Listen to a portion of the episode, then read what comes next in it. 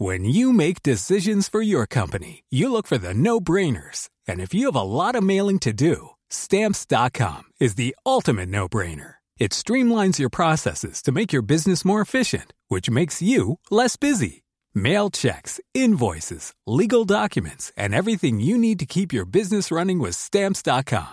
Seamlessly connect with every major marketplace and shopping cart. Schedule package pickups and see your cheapest and fastest shipping options from different carriers. With rates up to 89% off USPS and UPS rates. And with the Stamps.com mobile app, you can take care of mailing and shipping wherever you are. Make the same no-brainer decision as over 1 million other businesses with Stamps.com. Sign up with Code PROGRAM for a four-week trial, plus free postage and a free digital scale. No long-term commitments or contracts. That's Stamps.com. Code PROGRAM. Bonjour, bonjour à tous, bienvenue. C'est le début de votre matinale. On est ensemble jusqu'à 9h. On est ravis de vous retrouver. Nous sommes le, le jeudi 28 juillet. Bonjour, Chana Lousteau. Bonjour. Le rêve, c'est terminé hier soir. C'est fracassé. Ah le dire, pour les Bleus. Le, le rêve brisé des Bleus par les Allemandes. Bon, on l'avait dit hier, hein, c'était des adversaires de taille euh, pour les Bleus. Et donc, score final 2 buts à 1 pour les Allemandes qui affronteront donc euh, l'Angleterre dimanche pour la grande Il n'y a finale. qu'une devise. hein. Vous savez qu'il n'y a qu'une devise. C'est à la fin, les Allemands gagnent toujours. Michel Chevalet. Bonjour. Ben, bonjour. Vous n'avez pas regardé le match, visiblement. Ah non, non. Oui. Dans votre matinale ce matin, on va euh, continuer à, à- à parler de la, de la violence au quotidien. Nos envoyés spéciaux euh, continuent euh, leur série de reportages dans le quartier de la Guillotière à Lyon. À Lyon, ce matin, vous entendrez le témoignage d'une jeune femme qui raconte les bagarres constantes et puis le, le harcèlement aussi. Je me suis fait agresser deux fois, dont une fois où on m'a demandé de monter dans, dans la voiture du gars. Donc j'ai eu un petit peu peur. Florian Tardif, euh, Gérald Darmanin a encore répété au, Sénat hier, euh, lors des questions euh, d'actualité, qu'il y avait une trentaine de policiers spécifiques qui avaient été installés ou déployés à la guillotière. C'est devenu, c'est devenu en fait un, un enjeu politique majeur, un, un enjeu de reconquête républicaine de territoire en fait. Oui, ça fait partie de euh, justement des quartiers de reconquête républicaine qui avaient été euh, lancés à l'époque par euh, Gérard Collomb, euh, d'où cet envoi supplémentaire de, de forces de l'ordre dans ce quartier. Alors pourquoi le ministre de l'Intérieur est autant volontaire sur ce sujet? Tout simplement parce que la sécurité, c'est le maillon faible aujourd'hui de l'exécutif. On va en reparler évidemment. Les incendies, on fera le point en Ardèche, dans l'Hérault, Claire Delorme, bonjour. Attention au risque d'incendie au- aujourd'hui et puis restriction d'eau euh, un peu partout. Exactement, 91 départements sont en alerte sécheresse et donc de restriction d'eau. Et les plus touchés, eh bien, ce sont les régions du centre Val-de-Loire, Pays de la Loire, région Rhône-Alpes, mais également un petit peu de l'Occitanie. Michel Chevalet, c'est le jour du dépassement. Ah oui, oui, oui. À partir d'aujourd'hui, on va consommer plus de, de produits que la Terre ne- ne- n'en fabrique. On est à C'est-à-dire qu'on va crédit. vivre à crédit. On est déjà à crédit, formidable. Jean-Baptiste Giraud, bonjour. On parlera tout à l'heure de, de l'emploi. Un million d'offres d'emploi sont, sont sur le marché et les chiffres sont encore euh, orientés à, à la baisse. Exactement, euh, moins de chômeurs encore au troisième trimestre, un peu moins de 25 000 chômeurs. C'est toujours un bon signe dont on doit se réjouir, mais c'est en septembre que les choses risquent de s'inverser. Bon, vous nous expliquerez ça tout à l'heure, mais peut-être qu'Emmanuel Macron est en passe de, de remporter son pari du plein emploi. Pari qui- qu'il a fait euh, ou- ouvertement. On aura l'occasion également d'y revenir. Merci d'être là. Votre matinale démarre dans un instant et elle démarre toujours, c'est une tradition, par la météo de Claire Delorme. Regardez votre météo avec Samsonite Proxys. Légère, résistante, durable. Une nouvelle génération de bagages.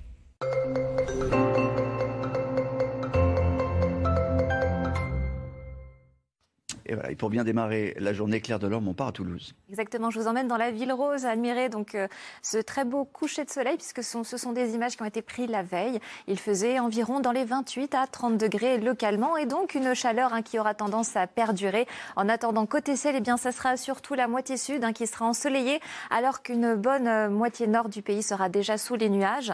Euh, ça se passe surtout donc sur un bon quart nord-ouest, allant donc de la Bretagne en remontant par les Hauts-de-France, alors que le soleil, quant à talus perdure sur une très bonne moitié sud. Vous allez voir que dans l'après-midi, les nuages auront tendance à s'étendre encore avec quelques ondées possibles en fin de journée, que ce soit vers la Normandie en direction du bassin parisien et des averses à caractère orageux pourront se développer, que ce soit au niveau de la chaîne des Pyrénées, mais aussi des Alpes du Sud. Pour les températures, il fait encore chaud hein, en direction du sud ou le sud du pays.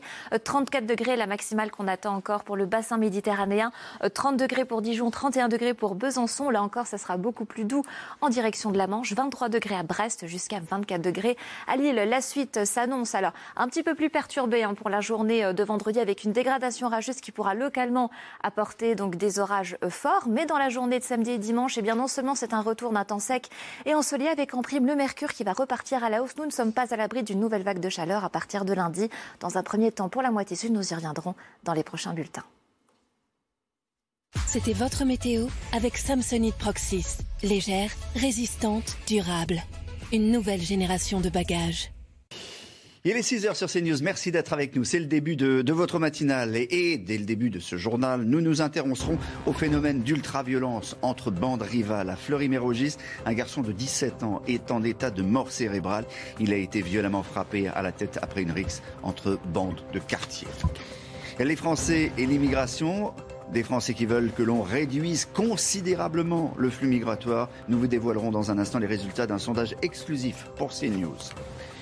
Nous sommes le 28 juillet et c'est aujourd'hui le jour du dépassement, ce qui signifie que la planète a déjà consommé toutes les ressources prévues pour une année. Désormais, Michel Chevalet vous dira que l'on va vivre à crédit, crédit de ressources naturelles.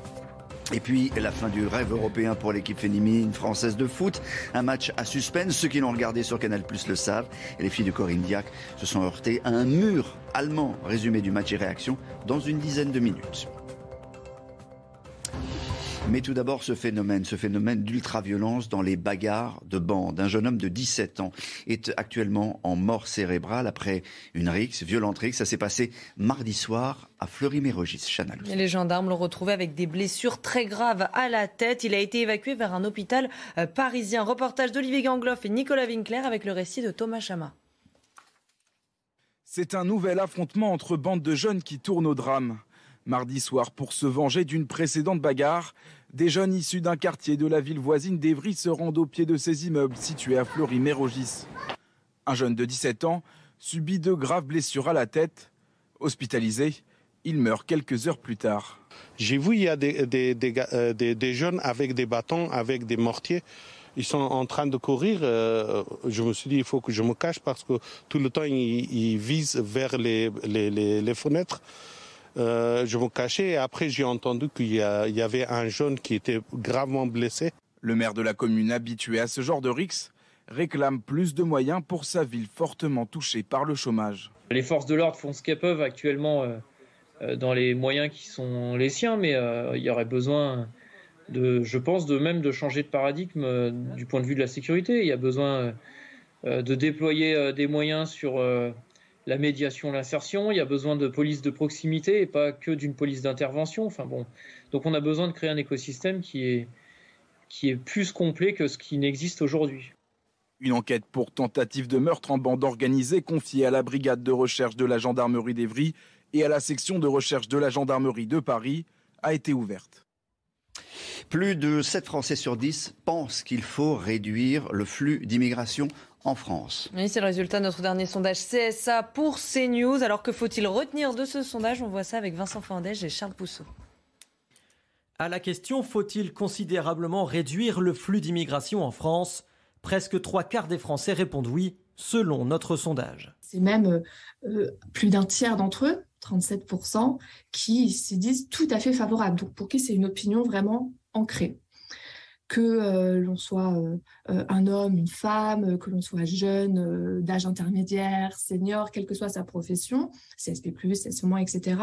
Le constat, il est en fait très similaire et les résultats sont, sont très proches. Une idée qui commence à être de plus en plus partagée chez les sympathisants de gauche c'est 50% par exemple euh, parmi les sympathisants du Parti socialiste, 41% parmi les sympathisants euh, d'Europe Écologie Les Verts. Donc aujourd'hui, il y a, c'est une, une opinion qui semble en fait tout à fait acceptée, tout à fait partagé, encore une fois, de manière minoritaire, mais quand même euh, partagé par près d'un sympathisant de, de gauche sur deux. Chez les sympathisants de la majorité, ils sont 67% à penser qu'il faut réduire le flux d'immigration.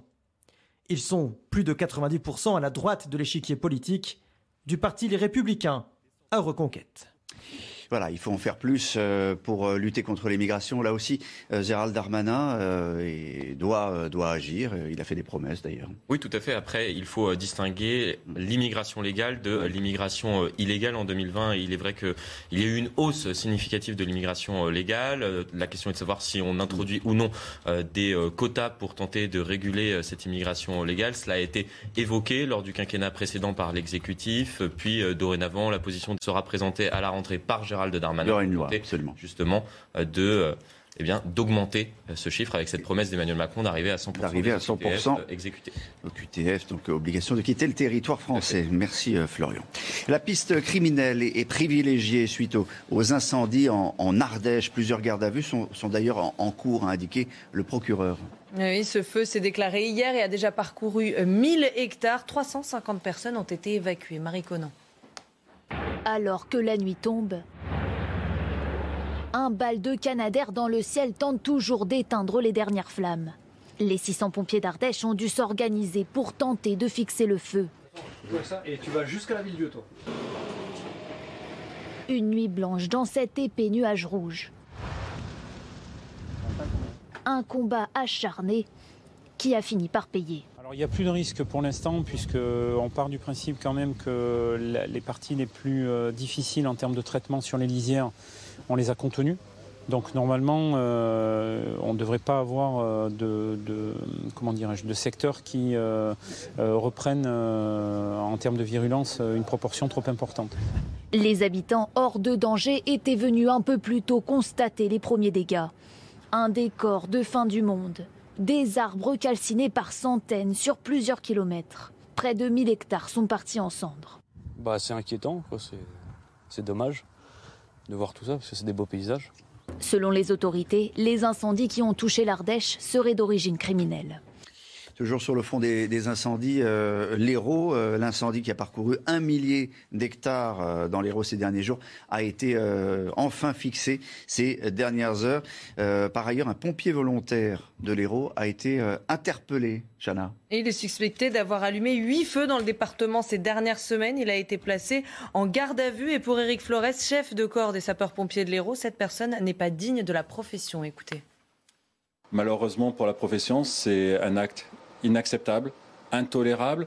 Et puis surtout, pour nous, on prend ça comme une vraie trahison. Quand vous voyez le travail qu'ont fait les sapeurs-pompiers depuis 24 heures pour aller s'engager, sauver des personnes, toutes les maisons qui sont ici, qui ont été secourues, qui ont été euh, protégées par l'ensemble des sapeurs-pompiers, toutes les vies qui ont été menacées, cette personne n'a rien à faire dans la profession et pour nous, c'est pas un sapeur-pompier. Elle salit l'honneur des 250 000 sapeurs-pompiers de France, encore plus parce qu'il s'agirait d'un sapeur-pompier volontaire, des 196 000 sapeurs-pompiers volontaires, ces citoyens engagés qui s'engagent pour euh, justement pour sauver les autres. Pour nous, c'est intolérable. Il n'a rien à faire chez les sapeurs-pompiers.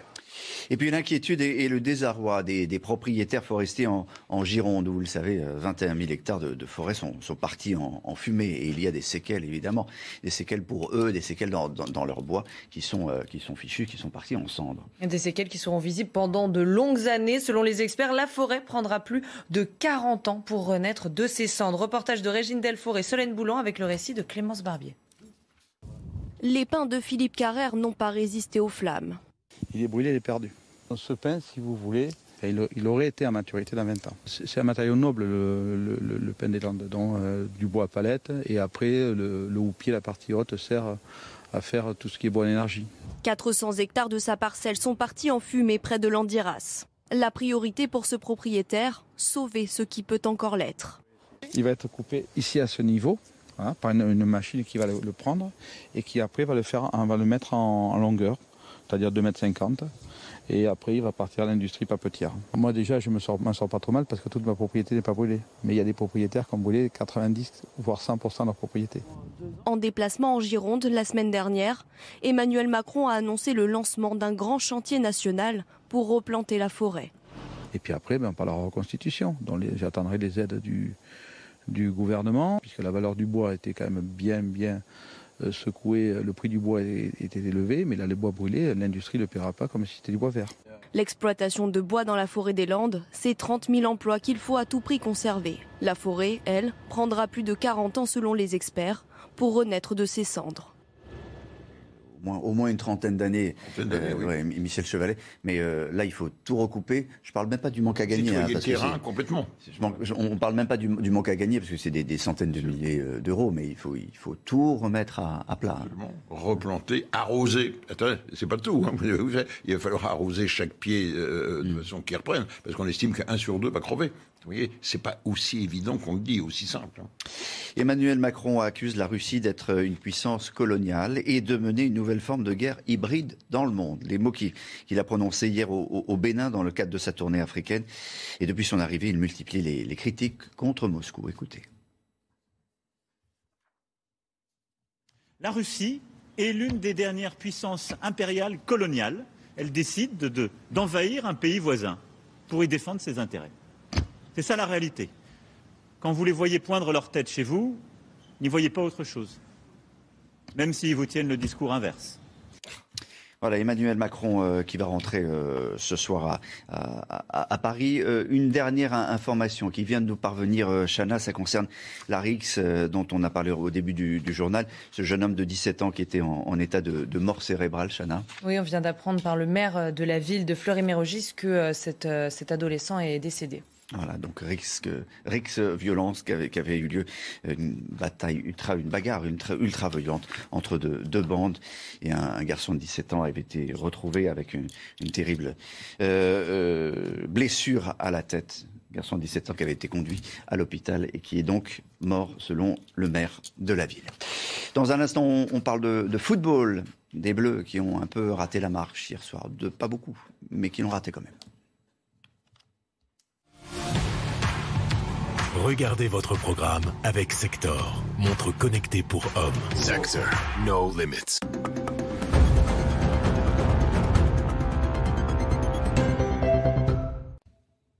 Bah voilà, c'est raté. C'est raté, Chana, pour les Bleus. Eh oui, c'est pas de finale pour les Bleus. C'est la fin d'un rêve. L'équipe de France a été battue 2 à 1 par l'Allemagne. Hier soir, la capitaine allemande Alexandra Popp a condamné les Bleus avec un doublé. Les Françaises échouent aux portes de la finale, comme au Mondial 2011 et au JO 2012. Retour sur cette soirée avec Alexandre Bourmont.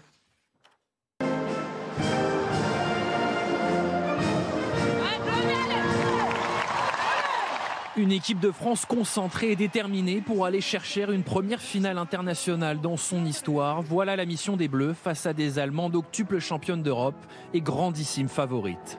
La Mannschaft rentre bien mieux dans son match et domine des Françaises apathiques, multipliant les fautes aux abords de leur surface.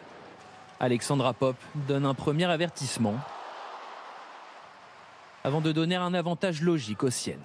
Avec Hout, nouveau centre dangereux, en but But de Alexandra Pop les Bleus n'y sont pas. Wendy Renard exige une réaction, une consigne appliquée à la lettre par Kadidiatou Diani. Kadidiani qui a pris possession du ballon. Frappe de Diani. Oh oui but Où est le but Avec ce coup de billard, le poteau et Fromm qui prolonge. Un partout à la mi-temps, un score inespéré. Corinne Diacre doit changer ses plans et faire rentrer Selma Bacha au retour des vestiaires. Un choix quasiment payant, mais la frappe de la Lyonnaise trouve les gants de Froms.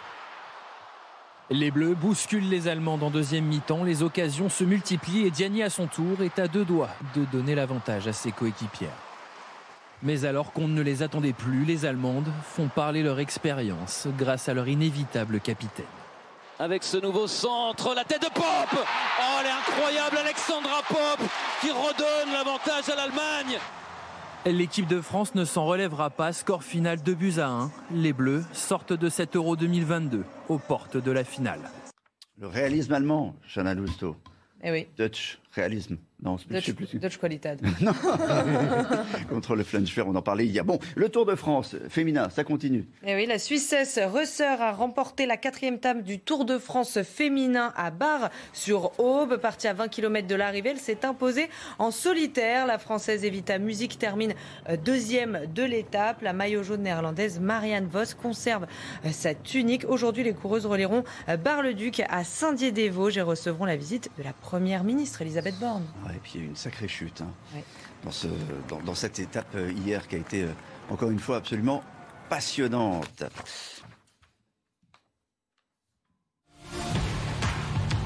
Vous avez regardé votre programme avec Sector, montre connectée pour hommes. Sector, no limits. On le répète, c'est aujourd'hui le 28 juillet et euh, nous avons bouffé toutes les ressources de la planète, vous dira Michel Chevalet. C'est comme ça que vous l'avez dit tout à l'heure. On y revient dans un instant.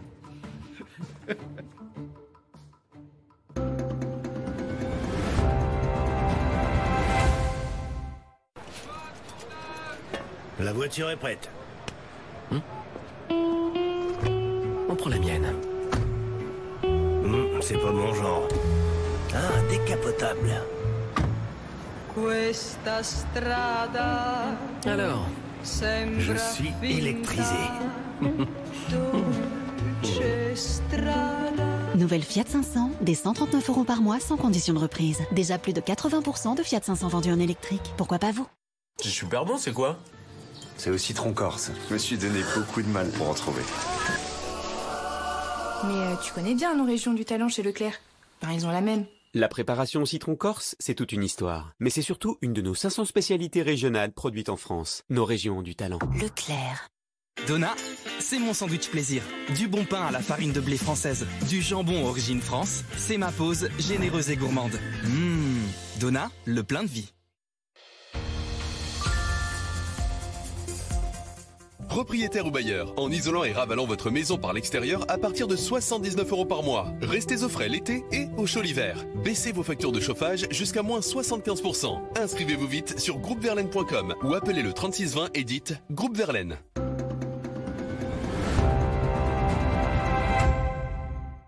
6h15 sur CNews, le rappel des titres, Chana Lousteau. Camailleux demande son placement en redressement judiciaire. L'enseigne française de prêt-à-porter est en cessation de paiement. Deux ans après sa reprise, Camailleux n'a pas réussi à renouer avec les bénéfices. C'est le plus gros week-end de départ en vacances qui arrive. Attention pour ceux qui comptent partir depuis Roissy-Charles de Gaulle. L'aéroport a été classé troisième aéroport le plus en retard du monde avec 43% de vols retardés ces deux derniers mois. En tête du classement, on retrouve l'aéroport de Toronto. Les céréales ukrainiennes ont enfin quitté les ports du pays. Trois ports, notamment le port d'Odessa, ont repris le travail. Kiev et Moscou ont signé un accord la semaine dernière, débloquant les 25 millions de tonnes de céréales coincées dans les ports de la mer Noire. Michel Chevalet, ça, vous épate que Roissy soit le, le troisième aéroport. C'est pas une belle image de la France, hein. c'est tout. Il y, a des, il y, a des, aéroports américains euh, qui sont très très mal placés. Il y en a aussi qui sont très bien placés. Je crois qu'on aura l'occasion de, de, revenir sur ce classement. C'est le jour du dépassement. Aujourd'hui, ouais. on a donc mangé toutes les ressources dites, de oui, la planète. Manger, non, oui, manger, oui, oui. manger, bouffer. On mange plus. Terminé. on mange plus, d'une manière imagée, que ce que produit la Terre. Ouais. évidemment, pourquoi? Parce que la population augmente, etc. Alors, on a inventé un baromètre. Il fallait bien un baromètre pour comprendre. Alors, le baromètre, c'est les Américains, un groupe de réflexion en 2003, a dit, ben voilà, on va faire un baromètre, on va faire l'inventaire de tout ce que produit la Terre, en consommable, attention, en consommable. Et puis, on va faire l'inventaire de, de ce que la Terre produit, de ce que nous consommons, puis on va regarder la balance. Et ça donne ce qu'on appelle le jour du dépassement. Et donc, il y a un moment où on arrive juste à l'équilibre. Alors, on regarde sur un graphique, vous allez voir, j'espère qu'on va voir un petit, un petit graphique là, qui va vous montrer. En, non, ça c'est bon, bah, parce que la population mondiale a monté. Regardez, vous voyez où on va. Hein. En, en 90, on était 5 milliards, et en 2100, on va être 11 milliards, et on va être euh, 8 milliards euh, au mois de novembre. Ouais. Comme on va être de plus en plus nombreux, on consomme de plus en plus, le niveau de vie augmente, donc c'est, ça va. Et puis après, il y a les modifications, on y reviendra, le déboisement, la surpage, etc. Donc, alors, le jour du dépassement, il était fixé, il était fixé à peu près euh, en 87. En 87, on disait, ben, on produit autant. Et puis, ce jour, ben, il va reculer, reculer, reculer. Alors, je vous donne le chiffre. En 2014, c'était le 19 août. En 2016, le 8 août, ça va. Et en 2022, c'est le 28 juillet. Et puis, ça va continuer. C'est-à-dire que aujourd'hui, à quoi on va arriver? Eh bien, on va arriver que pour satisfaire les besoins de l'humanité, il va nous falloir non pas une terre, mais une terre trois quarts. Voilà. C'est ça qui est. Bon, on, on, et on la trouve. Et bientôt, il va nous falloir. Michel, on la trouve où cette euh, trois quarts de, de, de, de, terre en plus bah, bah, bah, C'est-à-dire, on va vivre à crédit. Ouais. C'est-à-dire qu'on va taper dans les réserves, mmh. les réserves de blé de l'Ukraine. et à un moment, eh ben, ça, ça va déclencher des grandes famines, et donc on va pouvoir ça. Donc on va dans le mur, en, un mot. Donc on n'a pas le choix. Il faut, faut, consommer. Alors moins. si, de, consommer autrement. Mais euh, je vous expliquerai ça, mais c'est assez compliqué. Hein. Autre conséquence de la sécheresse en France, parce que vous le savez, on connaît euh, en plus, on a, on n'a Ça pas, fait on a- a- ça, ça, ça fait partie. On n'a on n'a pas de blé, euh, on doit conso- on consomme énormément, et en plus euh, ça, ça pousse pas. Autre conséquence de la sécheresse, le transport fluvial, avec des niveaux d'eau très bas, il est difficile de faire transiter les containers normalement sur le Rhin. Les péniches ne sont chargées qu'au tiers et leur capacité euh, pour ne pas racler le fond. hein. Il ne faut pas que ce soit trop chargé, sinon ça racle le fond et la situation pourrait encore s'empirer, comme nous l'expliquent ces, ces professionnels. N'a pas beaucoup plu euh, depuis le, mois d'avril, donc euh, euh, sur cette période-là printanière, enfin, le- le- le- le- les débits du Rhin étaient soutenus et alimentés par la fonte des neiges dans les Alpes. Cette dernière prend fin maintenant. Les débits du, Rhin à l'heure actuelle, on est presque deux fois en dessous du, débit moyen. Quand il ne pleut pas, enfin, les, débits mécaniquement diminuent. Le niveau du Rhin aujourd'hui permet quand même de, de faire transiter un certain volume de conteneurs. Ce qu'on pourra commencer à s'inquiéter certainement à la fin du mois d'août, début du mois de septembre, si maintenant en fait les conditions météo euh, ne changent pas. Alors, elles changeront-elles ces conditions météo? Claire, on a 91 départements qui sont en alerte sécheresse. Exactement, en effet, le site hein, de l'information sécheresse du gouvernement Pro- ProPluvia indique que les départements subissent des alertes sécheresse, mais à des degrés quand même différents euh, de vigilance. Et on constate en fait qu'une bonne partie hein, de l'ouest du bassin de la Loire, mais aussi la Drôme, l'intérieur du Var, le Lot et le sud-est du Val-de-Marne, eh bien, sont en alerte maximale. Donc là où les restrictions d'eau sont les plus drastiques. Cela donc signifie donc l'arrêt des prélèvements prioritaires, y compris hein, des prélèvements à des fins agricoles. Et puis donc seuls les prélèvements permettant d'assurer euh, l'exercice de risques prioritaires, tels que par exemple euh, la santé, la sécurité, euh, sont autorisés. hein. Mais c'est une situation qui malheureusement ne va pas s'arranger, car même si côté météo, hein, demain on va avoir une petite dégradation orageuse, et ben cela ne permettra pas du tout de combler le déficit de pluie, mais non seulement aussi de recharger les nappes phréatiques. Et puis la semaine prochaine s'annonce encore très anticyclonique, donc c'est-à-dire ensoleillée, sèche et possiblement avec une nouvelle vague de chaleur qui nous concernera dès lundi, en tout cas pour la moitié sud, ça c'est sûr. Ouais, Michel, on le disait. Mais, oui, elle a raison. Le, le- le problème, on s'aperçoit, c'est que la circulation de, de l'air change, des, des- des masses d'air, et que 50% de, de moins de, de, de précipitations sur l'ensemble du bassin méditerranéen. Hein, C'est ça. Parce qu'on prend la France, qui est touchée, mais on oublie le- l'Espagne, on oublie le Maroc, on oublie l'Algérie, on oublie la Grèce, on oublie. Hein, Le problème, il est là. hein. L'enjeu, c'est l'eau. Vraiment, l'enjeu, c'est l'eau. Et on tape dans les nappes, j'y reviendrai dans les nappes phréatiques. L'enjeu, c'est l'eau. grave. Mais on peut faire des choses. Par exemple, euh, les douches de plage. Vous savez que ça, consomme beaucoup d'eau, on les laisse couler, etc. Et ben, dans le Var et les Alpes-Maritimes, c'est terminé les douches de plage avec les restrictions d'eau et la sécheresse dont on vient de parler. Des communes euh, disent on va limiter le gaspillage. Vous voyez le reportage au Pradé de Stéphanie Rouquier. Depuis le 13 juillet, les baigneurs du Pradé doivent se passer de douche sur la plage après les plaisirs de la Grande Bleue.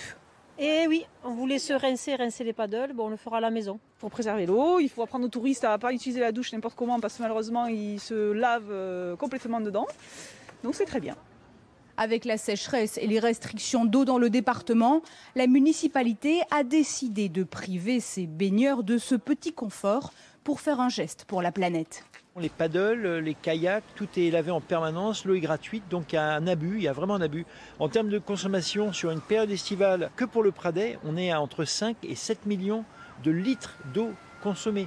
C'est énorme pour les douches, c'est juste le, le montant est énorme. De nombreuses autres communes du Var et des Alpes-Maritimes ont également pris l'initiative pour quelques semaines. Mais le maire du Pradé, lui, veut aller encore plus loin. Il réfléchit à fermer définitivement toutes les douches des plages de sa commune. Ouais, C'est quand même une, une bonne idée pour, pour éviter de, de consommer de l'eau, euh, éviter de, cou- de faire couler de l'eau bêtement. On arrête oui, les- bah, les il y a les de terrains de golf aussi. Oui. Bah oui. On pourrait peut-être commencer par là. Non, mais euh, il faut qu'il qu'il reste vert. C'est autre chose.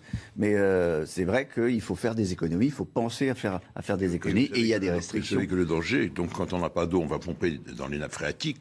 On fait baisser la pression de la phréatique. Et à ce moment-là, quand on est au bord de la mer, la mer rentre dans la nappe phréatique et va saler les, les nappes. Et ça se produit déjà dans, dans la Camargue. Oui. Et Donc, et une, et une fois que les, les nappes sont salées, c'est terminé. Dans un instant, euh, le chiffre éco, on va parler de chômage. Plutôt bon les, les- les chiffres et la tendance avec Jean-Baptiste Giraud. Dans un instant, restez avec nous.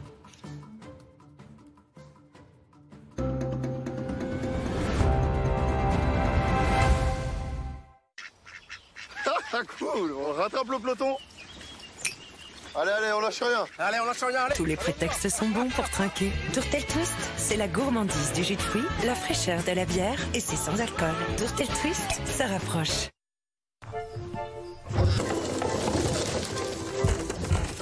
Lotus sans tube est le seul papier toilette sans tube. C'est 140 tubes en moins. Par foyer, par an. Lotus sans tube. Un petit geste pour moins de déchets. Ce gummy n'est pas un bonbon. C'est un bon boost pour fortifier et densifier vos cheveux. Le bon boost, c'est Nova Boost.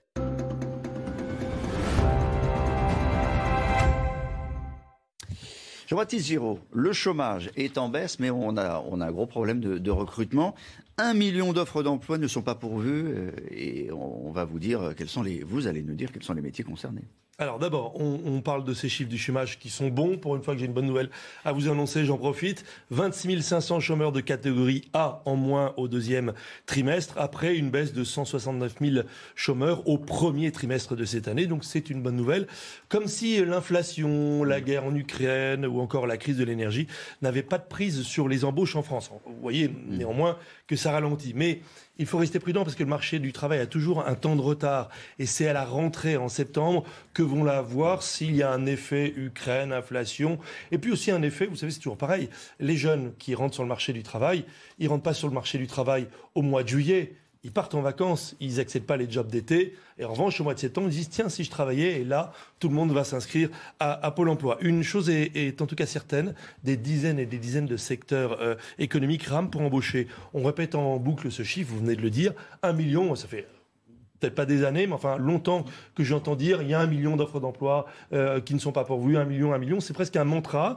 La réalité, c'est qu'on manque de couvreurs, d'aide à domicile et d'aide ménagère. On manque de forgerons, de menuisiers, de, de, serruriers, de plombiers, de mécaniciens, de carrossiers, de chauffeurs de bus et bien sûr d'infirmiers. Donc si vous sentez une âme, par exemple, de plombier ou de serrurier, vous avez du boulot. Si, euh, si je savais faire quelque chose de mes mains, voilà. Monsieur Giraud. je suis sûr que vous savez faire quelque chose de vos mains.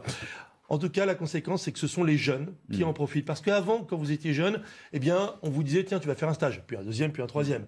Éventuellement, vous donnez un petit bout de CDD et seulement à la fin, vous décrochiez le Graal, le CDI. Aujourd'hui, c'est l'inverse. Les jeunes peuvent exiger une embauche directement. Mieux, ils négocient d'entrée de jeu leurs vacances. C'est totalement surréaliste. vous savez quoi? Ben, Les patrons, ils n'ont pas le choix. Quand euh, ils savent que pour recruter un jeune sur un poste qui n'est pas pourvu, il faut lui promettre euh, les week-ends, de pouvoir partir en vacances avec sa famille et donc euh, une rémunération un peu meilleure, 100, 200, 300 euros, eh bien, ils s'alignent.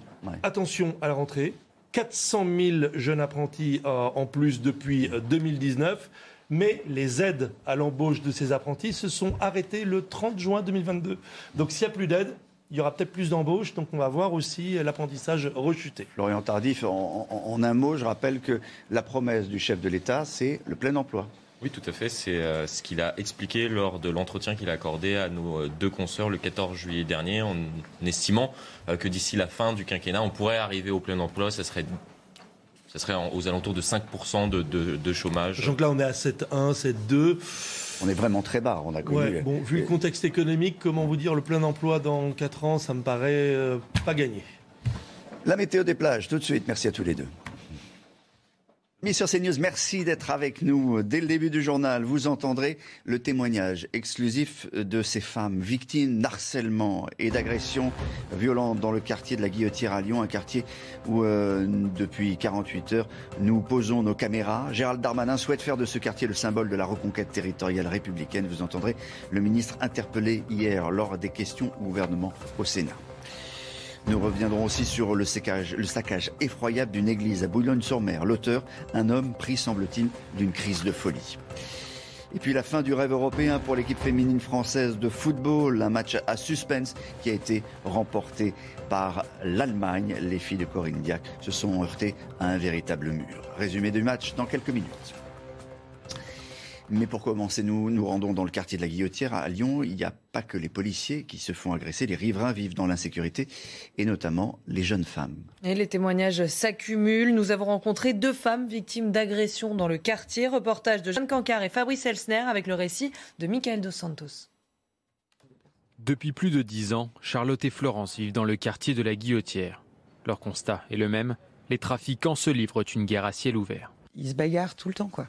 Assez souvent. T'en as une à peu près tous les jours. Il y a deux semaines, j'en ai vu 30-40 sur un seul. Des délinquants parfois très agressifs, peu importe la personne en face. Les deux femmes ont été confrontées au danger à plusieurs reprises. Je me suis fait agresser deux fois, dont une fois où on m'a demandé de monter dans, dans la voiture du gars.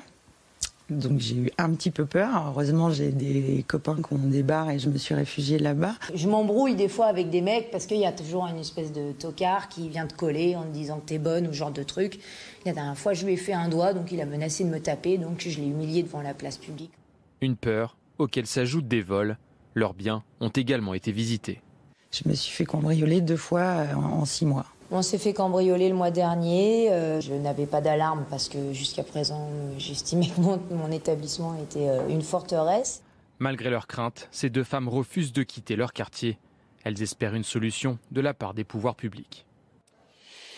Justement, euh, à propos de, Lyon, Gérald Darmanin a annoncé l'ouverture d'un nouveau centre de, rétention. Dans ce contexte, on, se demande ce matin en quoi consiste la rétention euh, administrative dont on parle beaucoup. On parle beaucoup des, OQTF, des obligations de, quitter le, le, territoire.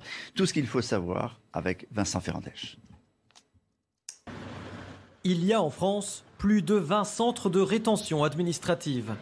Y sont placés les étrangers qui font l'objet d'une obligation de quitter le territoire français d'une interdiction administrative de retour du territoire français, d'une décision d'expulsion, d'une interdiction judiciaire ou d'une mesure d'éloignement.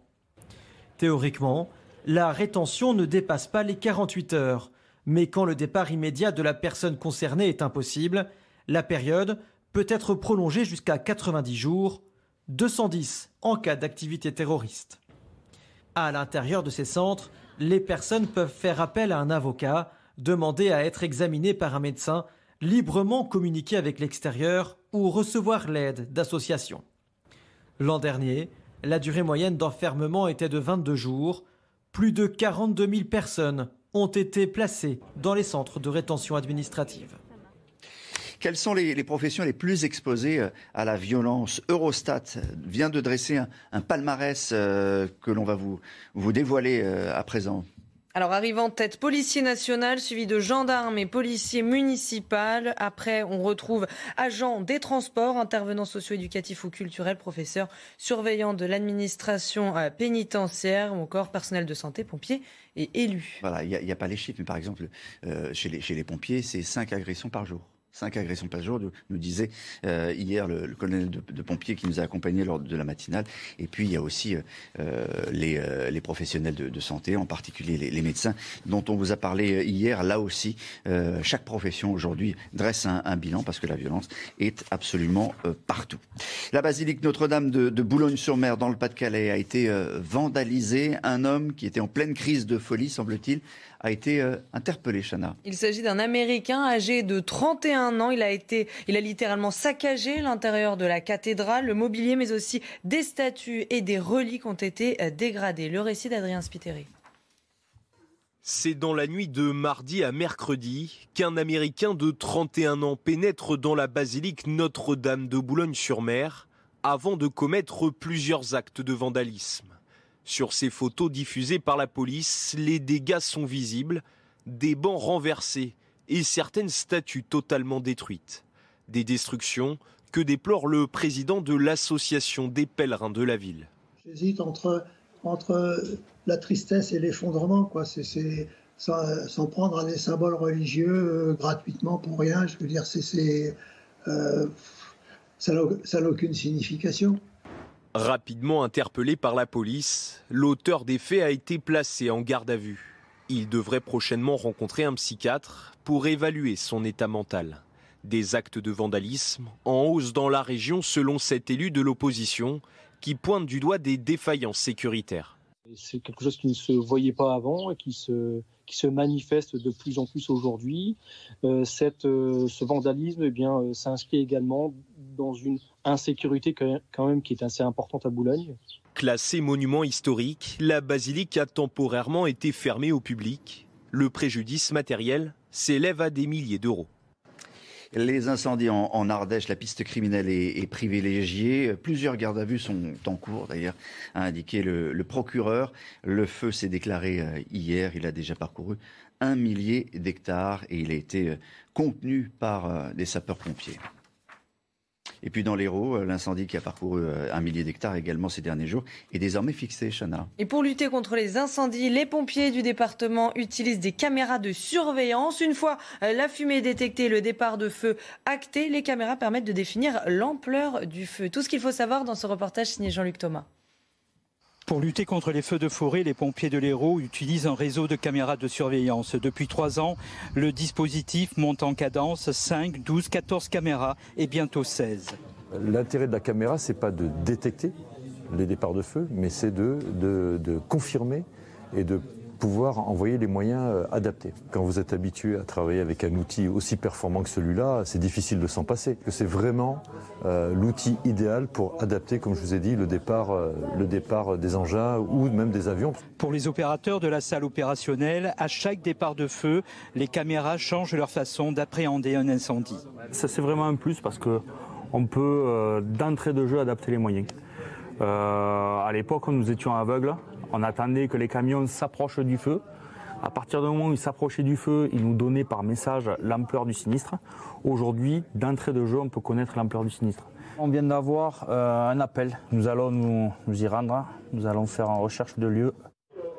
Pour compléter ce réseau, l'hélicoptère de reconnaissance et de commandement possède sa propre caméra. Les images sont transmises là aussi en direct en salle opérationnelle. La question du gaz, elle est essentielle. Est-ce qu'on va manquer de gaz? On va en reparler avec Jean-Baptiste Giraud. On va nous couper le gaz. Euh, qu'est-ce qu'il faudra consommer? Est-ce qu'on pourra consommer comme, comme aujourd'hui?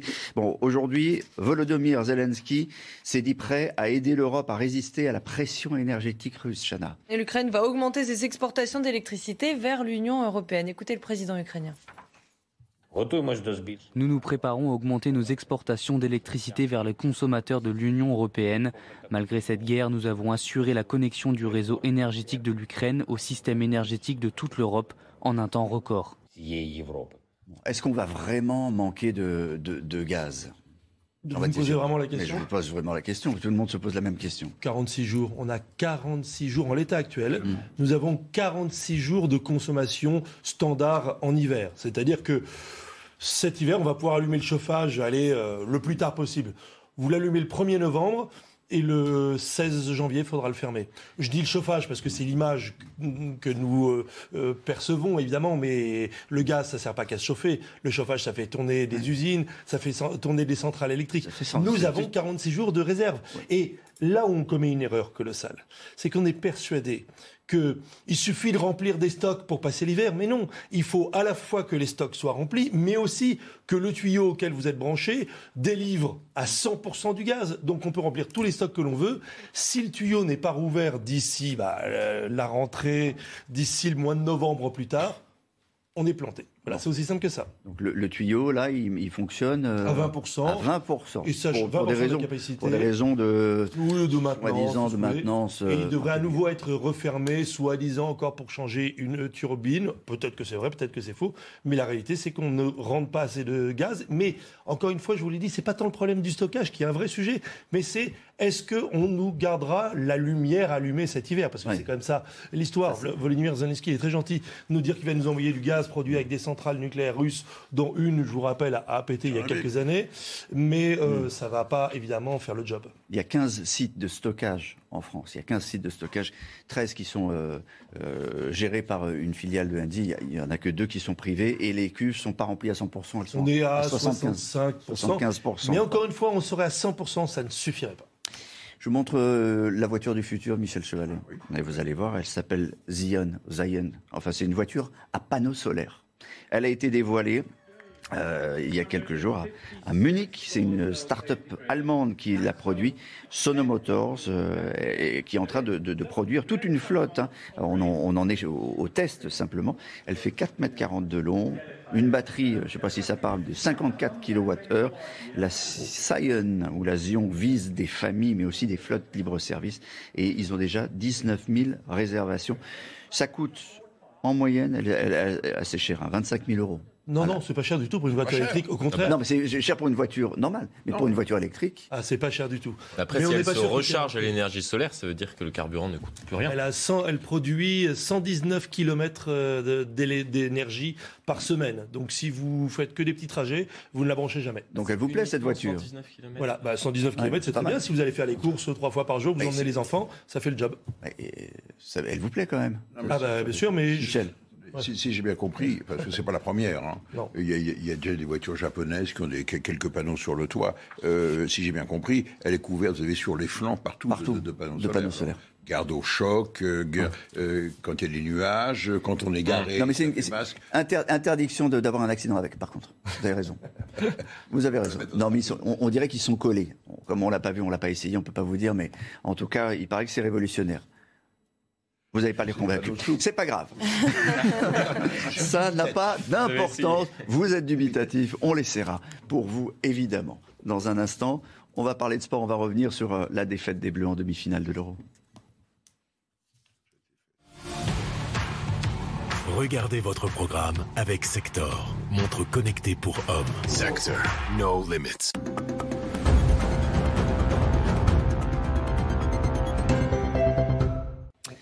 Pas de finale donc pour euh, les Bleus, les Bleuses, les Bleues pour l'Euro. Elles ont raté, elles ont raté la, la dernière marche. Eh oui, c'est la fin d'un rêve. L'équipe de France a été battue 2 à 1 par l'Allemagne euh, hier soir. La capitaine allem- allemande Alexandra Popp a condamné les Bleus avec un doublé. Les Françaises échouent aux portes de la finale comme au Mondial euh, 2011 et au JO euh, 2012. Alors du coup, forcément du côté des Bleus, c'est la déception. Écoutez. Il y a un peu de tristesse, c'est normal parce qu'on on voulait aller euh, ramener cette coupe euh, à la maison. On a Mais essayé de pousser jusqu'au bout, on y a cru jusqu'aux derniers instants. Et malheureusement, l'Allemagne a, tenu bon. Forcément, il y a de la déception, il y a de la frustration parce qu'on est, à- on est à 90 minutes minimum de Wembley et, et l'objectif, il n'est pas atteint. Ouais, le blues des Bleus. C'est bien, c'est ce que disait Florian Tardif. Vous avez eu le bon mot. Euh, Bordeaux sera bien en Ligue 2 euh, cette saison. Et oui, c'est la décision du comité exécutif de la Fédération française euh, de football. Le club avait été relégué en national par la Direction nationale de contrôle et de gestion. Les Girondins de Bordeaux ont été euh, repêchés à trois jours seulement du début de la saison. Et on va retrouver un peu de quiétude. Les Girondins de Bordeaux, monument du football français, sont maintenus en Ligue 2. Le comité exécutif de la FFF a tranché en faveur du club girondin l'épilogue d'un été tumultueux. Après une saison d'enfer en Ligue 1, le club descend en deuxième division. Les finances sont dans le rouge. 40 millions sont nécessaires. Par deux fois, le 14 juin et le 5 juillet, la DNCG relègue administrativement les Girondins en National 1. Le club est au bord du dépôt de bilan de perdre ses structures professionnelles masculines et féminines. Mais le président Gérard Lopez reste lui optimiste. On croit dur comme fer qu'on a un projet qui tient la route et je vais expliquer pourquoi. Ce club a un futur, un futur qui est, euh, qui est positif. Quand je dis on ne m'en dit pas, c'est parce qu'on a le budget pour toute la saison, ce qui est la requête qui a été faite. Deux semaines après l'échec en appel devant le gendarme financier, le tribunal de commerce de Bordeaux homologue un plan de sauvetage. Lopez injecte 10 millions, Sekoumara est vendu à Southampton pour 13 millions. Puis c'est au tour du CNOSF de donner un avis favorable cette semaine pour le maintien du club en Ligue 2, suivi finalement par le comité exécutif de la 3F. Nous saluons cette décision qui est un immense soulagement pour le club, nos joueurs et joueuses, ainsi que pour nos 300 salariés. Notre objectif est désormais clair, remonter le plus rapidement possible en Ligue 1. Allez Bordeaux Le COMEX de la FFF demande néanmoins à la DNCG d'exercer un contrôle financier renforcé et régulier du club durant la saison 2022-2023. Un encadrement de la masse salariale ou une interdiction de recrutement pourrait être prononcée dans les prochains jours. Allez Bordeaux, c'est bien, on dit allez Bordeaux. Allez, en tout cas, ils sont soulagés, c'est certain.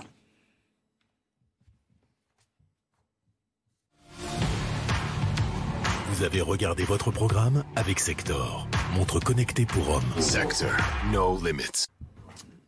Il fait très chaud, très très chaud, et du coup, conséquences sur la planète. On en a parlé avec Michel Chevalet, elles sont importantes. les vendanges aussi, les vendanges précoces, elles ont déjà commencé. On vous fait vivre ça euh, ce matin avec euh, Jean-Luc Thomas. Toute la matinée, nous serons euh, dans une exploitation, vous allez voir. On va couper avec Jean-Luc sans doute des raisins. Ah, j'espère qu'on va couper du raisin. A tout de suite. Alors, on a dit allez les bleus, on dit allez Chana pour les titres. Plus de 7 Français sur 10 pensent qu'il faut réduire le flux d'immigration en France. C'est le résultat de notre dernier sondage CSA pour CNews. Une opinion qui s'ancre de plus en plus à gauche de l'échiquier politique. Un socialiste sur deux y est favorable. Un pompier volontaire du SDIS de l'Hérault a été interpellé. Il est suspecté d'avoir allumé 8 feux dans le département ces dernières semaines. Il a été placé en garde à vue. À partir d'aujourd'hui, notre planète vit à crédit. L'humanité a utilisé l'ensemble de ce que peut produire la planète en un an, sauf qu'aujourd'hui, nous sommes le 28 juillet. On appelle ça le jour de dépassement et chaque année, il arrive de plus en plus tôt. L'année de son instauration en, 1972, en 1970, le jour de dépassement était tombé le 29 décembre. Et ce qui arrive de plus en plus tôt aussi, ce sont les vendanges. Jean-Luc Thomas, vous êtes euh, à Fitou, où on fait du, du, je crois. Euh, dites-moi pourquoi et comment on en arrive le 28 juillet à commencer les vendanges. Eh bien, sans surprise, c'est évidemment euh, la chaleur, euh, les températures. Euh, c'est simple. Ici, il y a, allez, on va dire une vingtaine d'années, on vendangeait aux alentours du 10 août, et vous voyez que maintenant, ça a commencé le 25 août, donc lundi dernier, et même il y a deux trois ans en arrière, c'était début août. Et donc, j'ai le vigneron hein, qui appartient à ces vignes à côté de moi. Laurent Ménadier, euh, on devient fou sur ces vendanges qui débutent de plus en plus tôt. Est-ce que ce sont les vendanges qui nous rendent fous? Je crois pas. C'est le temps, le climat, ce changement que l'on vit tous. Ici, la plante suit le rythme des, saisons et donc elle, elle ne peut pas mentir. Mais euh, quel est le, problème que cela euh, engendre pour, euh, pour vous, pour la récolte euh? À ce jour, pas de gros problème. On s'adapte. Un agriculteur s'adapte au temps. Aujourd'hui, on récolte plus tôt, c'est vrai. la seule contrainte pour nous, ce n'est pas au niveau de la plante. la plante, elle fonctionne. ce sont des contraintes de température. Après, en cave, on va devoir avoir une chambre froide pour ramener la température des raisins à une température de 8-10 degrés pour pouvoir les, presser. C'est aussi une contrainte pour les personnes qui travaillent avec nous, euh, parce que euh, en raison de cette chaleur, c'est quand même beaucoup plus dur euh, à récolter quand il fait 30-35 degrés en plein soleil. les organismes souffrent. Mais est-ce que euh, ces changements, parce qu'il faut parler de, de changements, euh, bien euh, vont euh, entraîner euh, des modifications sur sur le vin. Des, vous parliez par exemple pour vos salariés, ça veut dire que à terme peut-être qu'il faudrait que vous utilisiez une machine à vendanger? On n'en est pas encore là, mais les contraintes humaines, hein, les contraintes euh, physiques, eh bien, on va les ressentir de plus en plus. On verra, je pense, qu'il y aura un seuil, on ne pourra pas travailler à 40 degrés hein, en plein soleil. Et donc, est-ce qu'on devra aménager un temps de travail? Est-ce qu'on devra, enfin, il faudra s'adapter. Voilà. Un autre point aussi particulièrement important, ce sont les vignes. Les vignes, certains cépages ne seront plus adaptés à ces changements dans 10 ans. Euh, pour deux raisons, la chaleur, les vignes souffrent quand il fait trop chaud, elles aussi, euh, mais aussi le manque d'eau on aura ces deux paramètres qui vont être particulièrement marqués et la vigne euh, aura du mal à euh, s'adapter là à nouveau.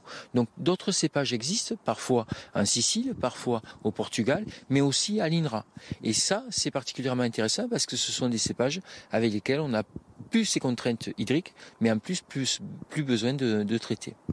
Voilà, bien, on va découvrir tout au long euh, de cette matinée comment ça se passe ici les vendanges depuis lundi. Merci euh, beaucoup. On vous retrouve tout à l'heure. J'espère dans, dans les vignes, on a envie de voir ce, vin, évidemment. Enfin, plutôt ces, ces raisins. Le, vin, on n'y est pas encore, mais, euh, mais, le raisin, oui. À tout à l'heure. Jean-Luc, vous serez notre fil rouge. On fait c'est, du blanc d'ailleurs. Vous serez notre fil blanc, en tout cas. Oui, c'est un mauvais jeu de mots. Je suis désolé. En Gironde, en Gironde à présent, les restaurateurs ont pu euh, rouvrir leur, leur établissement euh, après euh, l'incendie, on le sait, dont on a beaucoup beaucoup parlé, qui a détruit plus de 20 000, 21 000 hectares. Euh, mais les pertes financières sont conséquentes, même pour les restaurateurs qui ont été épargnés par les flammes. Et la situation pourrait empirer. Beaucoup de touristes hésitent à annuler leur séjour cet été. Reportage à Cazaux de Régine Delfour et Solène Boulan avec le récit de Vincent Fandège. Le 14 juillet, le gérant de ce restaurant, ses salariés et les clients sont contraints d'évacuer l'établissement en plein après-midi. Les flammes sont aux portes du restaurant. Ils n'ont que 15 minutes pour partir. Donc les flammes, elles étaient à 500-600 mètres euh, à vol d'oiseau, juste en face euh, dans la forêt. Dix jours plus tard, le restaurant est à nouveau accessible, épargné. Mais la nourriture stockée n'est plus comestible à cause du courant coupé par les autorités. Cela représente ici 5000 euros. À cela s'ajoute un chiffre d'affaires en chute libre. 10 jours sur le mois de juillet, ça représente euh, 30 à 35 000 euros pour nous. Ça m'inquiète un peu, oui, parce que les locaux viennent, mais donc on va réussir à sauver du chiffre, mais le petit bonus de- du tourisme, euh, ben ça, on, on l'aura pas cette année. Le feu étant fixé, la priorité, c'est désormais de faire revenir les touristes. Ben, pour que les touristes reviennent, il faut qu'ils retrouvent ce qui- ce ce qu'ils viennent chercher. Donc ils ont tout, tout, sauf les plages océanes et, et leur camping. Voilà, tout le reste ils l'ont. Le bassin n'a absolument pas changé. La dune du Pilat est là, on va la réouvrir. La, la couleur de l'eau est la même, le temps est le même. Toutes les, les villes tout autour du bassin sont les mêmes. Chaque année, le tourisme rapporte plus de 700 millions d'euros à l'économie locale. On termine par euh, l'info insolite de Chana. Vous faites du sport, Olivier Bien sûr. Est-ce que vous savez combien on pouvait faire de pompes en 20 secondes? Hmm, je sais pas, une trentaine. Une trentaine? Ouais. Ah oui, ok. Bon, Jean Lassalle en fait 8. Je dis pas ça au hasard, j'ai la preuve en image, regardez. Quand tu nous fais des belles pompes, let's go, tu fais ce que tu peux, le max. Oh putain, bien, c'est très bien. Super, genre, allez, génial, bravo, on tient beau, on lâche pas, on les compte, elles sont validées, on s'en fout. Souvent on dit qu'il faut toucher le sol, mais là on s'en fout, ces gens les valident. Super, encore une, allez, petite dernière pour la forme, nickel, bravo. À 67 ans, bravo C'est Jean. quand même le. Eh, c'est top, hein On a beau dire c'était pas facile quand on était jeune, ça ne le devient pas quand Ah on ouais, est c'est- plus, euh, La politique est un sport de combat. Exactement. Mais Jean-Baptiste Giraud disait que c'était des demi-pompes, mais quand même, Mais c'est quand même 67 difficile. ans. Une, une demi-pompe, c'est pas pas facile à faire. La vraie info, c'est vous, tout à l'heure, faisant les 30 Non, bah, ça, pompes en 20 secondes. En 20 secondes. Peut-être peut-être je, me suis- peut-être je me suis un peu avancé. On va pas se raconter l'histoire. Autre chose à dire sur Jean Oui, mais Lassalle Jean Lassalle a tweeté également. Regardez ce qu'il dit. Il écrit quelque chose se prépare. Alors finalement, euh, l'info insolite du jour, c'est peut-être pas les pompes de Jean Lassalle, mais peut-être qu'il abandonne la politique pour le sport. Ok, on va voir ça. Regardez. Florian Tardif, dès que vous avez des infos, vous nous dites. Il n'est plus député en tout cas. C'est l'heure de votre édito dans quelques secondes.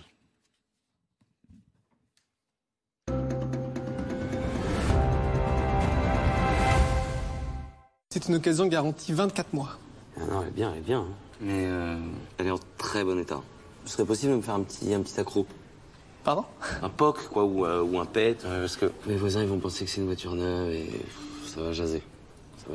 Chez Ecar, nos occasions ne ressemblent pas à des occasions. Avec des véhicules révisés et garantis jusqu'à 36 mois, trouvez l'occasion parfaite sur ecar.fr. Comment réduire votre utilisation du plastique? Comment faire au quotidien pour devenir plus responsable?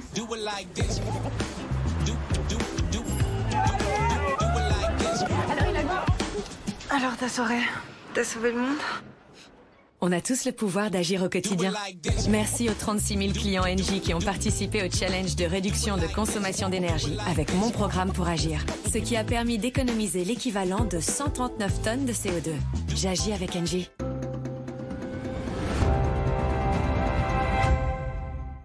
Florian Tardif, euh, la situation dans le quartier de la Guillotière est devenue un, enjeu euh, politique, euh, vraiment un enjeu politique, de reconquête de territoire républicain.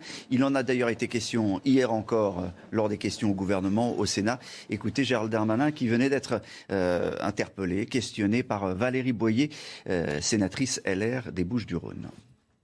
Ce quartier La Guillotière, 475 interpellations, 240% de garde à vue et de trafiquants arrêtés depuis le 1er janvier. Ils ont, en civil, fait honneur euh, à leur uniforme, si j'ose dire, en intervenant. Et c'est pour ça que les opérations de police sont commandées tous les jours pour que, effectivement, ce soit l'ordre de la République et celle des policiers qui règnent Voilà, donc euh, encore une fois, enjeu de politique, symbole de, de, la politique de Gérald Darmanin, Florian. Oui, tout à fait. Et Gérald Darmanin qui fait référence à ces quartiers de reconquête républicaine qui avaient été lancés euh, en 2018 par euh, Gérard Collomb, l'un de ses prédécesseurs, déployés depuis sur l'ensemble du territoire, des quartiers qui bénéficient d'effectifs de police notamment supplémentaires. C'est pour cela qu'il a expliqué euh, lors de la réponse qu'il a donnée à Valérie Boyer euh, hier au Sénat que 31 policiers euh, spécifiques avaient été envoyés dans le quartier de la Guillotière. Alors certes, il y a des améliorations dans, ces quartiers. Globalement, les habitants, les élus locaux ainsi que des syndicats de policiers estiment qu'ils sont déçus des effets du dispositif. On en a entendu certains lors du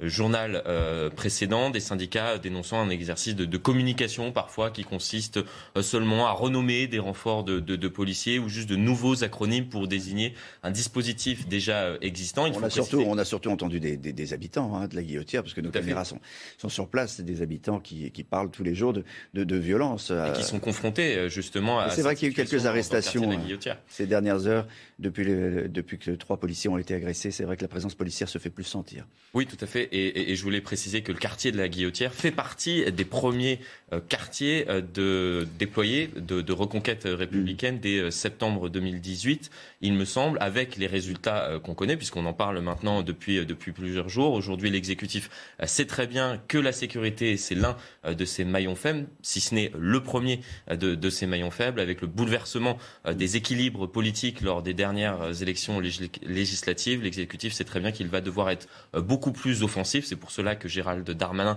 euh, prend régulièrement euh, la parole et s'exprime sur ce sujet euh, depuis les événements qui se sont déroulés la, semaine dernière dans ce quartier précisément.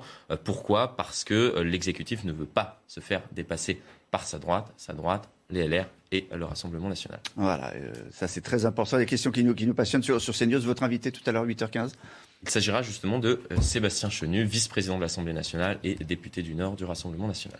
Tout de suite, c'est l'instant musique, euh, enfin surtout c'est l'instant euh, tube des années 80. Ce matin, Fabien Lecoeuvre nous fait découvrir quoi, Chana? Il nous fait découvrir ou redécouvrir le titre L'encre de tes yeux de Francis Cabrel. Vous c'est découvrir plutôt cette chanson? Qu'est-ce que vous en savez? Ben je, Moi, c'est découvrir. Je suis trop jeune, évidemment. Allez, Fabien Lecoeuvre. Non, on connaît.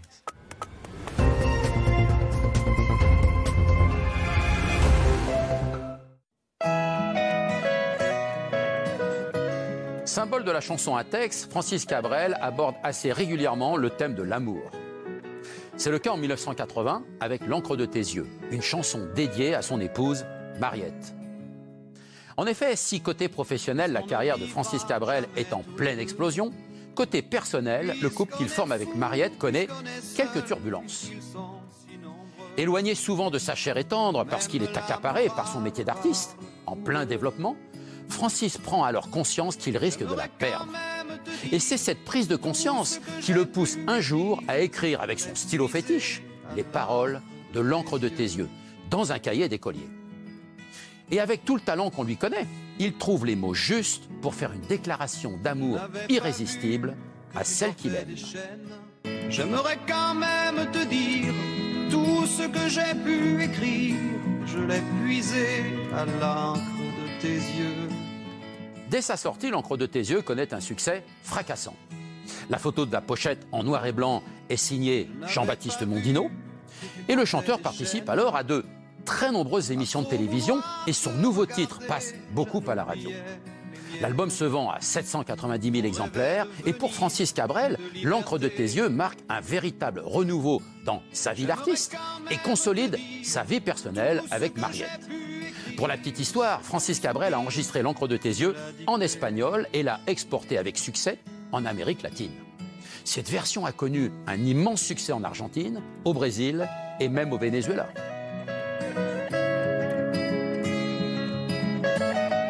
Regardez votre météo avec Samsonite Proxys. Légère, résistante, durable. Une nouvelle génération de bagages.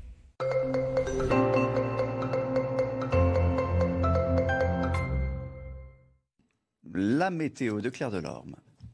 On part où, Claire? Nous partons ailleurs. Aujourd'hui, je vous emmène ailleurs. Je suis sûre que vous l'avez. donc déjà, déjà 19, 20 degrés au lever du jour, donc c'est plutôt pas mal, une eau calme. Profitons-en, en tout cas, c'est les prémices d'une très belle journée, puisque côté ciel, eh bien, le soleil l'emportera sur une très large moitié sud, alors que les nuages investiront quand même un bon quart nord-ouest du pays, avec déjà localement quelques ondées dans l'après-midi. Eh bien, ces nuages, ils vont investir la moitié nord, avec encore quelques ondées possibles vers la Normandie et euh, les Hauts-de-France, et quelques averses à caractère orageux se déclencheront en fin d'après-midi, que ce soit vers le massif des Pyrénées ou encore vers le massif des Alpes. Pour les températures, déjà euh, chaud au lever du jour, hein, surtout vers la Riviera française, avec 23 degrés du côté de Nice. Ça sera euh, beaucoup plus frais vers le massif central avec 10 degrés, 17 degrés pour Paris, 15 degrés à Strasbourg. Et donc dans l'après-midi, à nouveau, la chaleur est bien investie le pays. Il continuera de faire chaud hein, du côté de la Méditerranée avec 34 degrés du côté de Marseille. Ce sera en revanche beaucoup plus tempéré près de l'Atlantique avec la minimale de 23 degrés. C'était votre météo avec Samsonite Proxys. Légère, résistante, durable. Une nouvelle génération de bagages.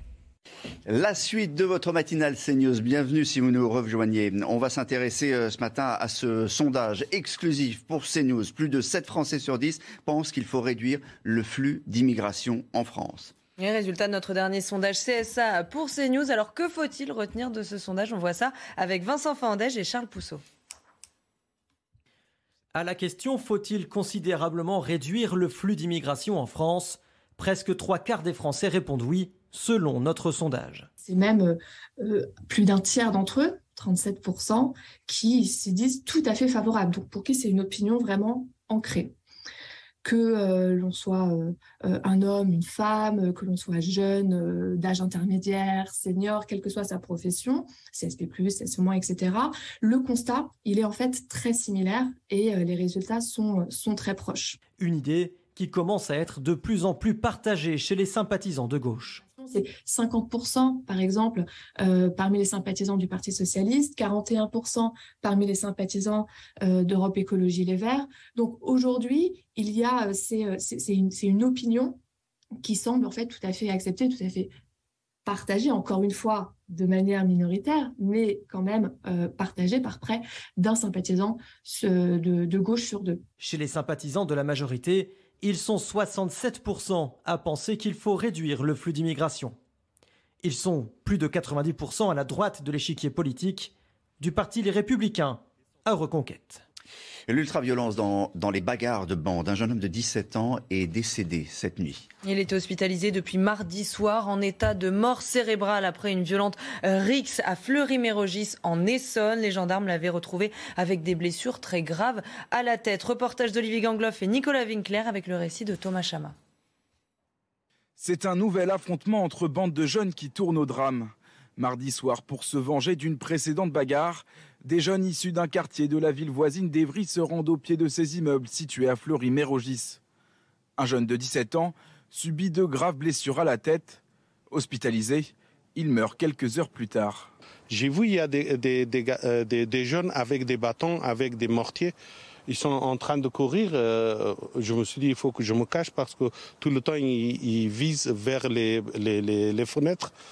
Euh, je me cachais et après j'ai entendu qu'il y, avait un jeune qui était gravement blessé. Le maire de la commune habitué à ce genre de rix réclame plus de moyens pour sa ville fortement touchée par le chômage. Les forces de l'ordre font ce qu'elles peuvent actuellement euh, euh, dans les moyens qui sont les siens, mais il y aurait besoin de, je pense, de même de changer de paradigme du point de vue de la sécurité. Il y a besoin de déployer des moyens sur la médiation, l'insertion. Il y a besoin de police de proximité et pas que d'une police d'intervention. Enfin bon, donc on a besoin de créer un écosystème qui est qui est plus complet que ce qui n'existe aujourd'hui. Une enquête pour tentative de meurtre en bande organisée confiée à la brigade de recherche de la gendarmerie d'Evry et à la section de recherche de la gendarmerie de Paris a été ouverte. La piste criminelle privilégiée suite aux incendies en Ardèche, plusieurs gardes à vue sont en cours, a indiqué le, procureur. Et le feu s'est déclaré hier et a déjà parcouru près de 1000 hectares. Il est aujourd'hui contenu par les sapeurs-pompiers. Marie Conan. Alors que la nuit tombe, un bal de Canadair dans le ciel tente toujours d'éteindre les dernières flammes. Les 600 pompiers d'Ardèche ont dû s'organiser pour tenter de fixer l'incendie encore actif. ça et tu vas jusqu'à la ville toi. Une nuit blanche dans cet épais nuage rouge. Un combat acharné qui a fini par payer. Alors il n'y a plus de risque pour l'instant puisqu'on part du principe quand même que les parties les plus euh, difficiles en termes de traitement sur les lisières, on les a contenues. Donc normalement, euh, on ne devrait pas avoir euh, de, de, comment de secteurs qui reprennent en termes de virulence une proportion trop importante. Les habitants hors de danger étaient venus un peu plus tôt constater les premiers dégâts. Un décor de fin du monde. Des arbres calcinés par centaines sur plusieurs kilomètres. Près de 1000 hectares sont partis en cendres. Bah, c'est inquiétant, c'est dommage de voir tout ça, parce que c'est des beaux paysages.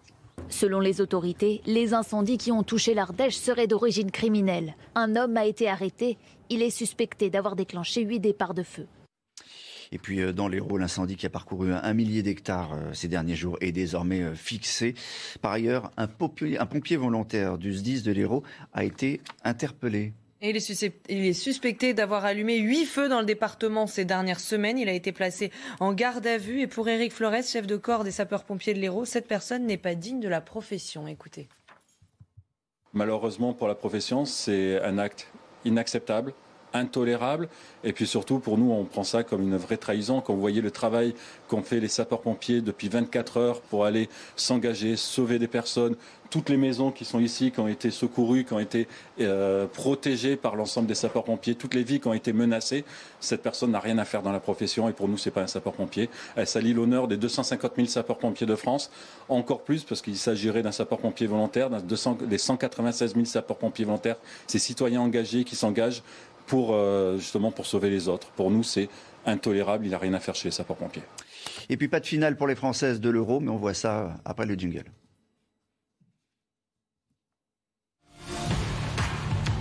Regardez votre programme avec Sector, montre connectée pour hommes. Sector, no limits.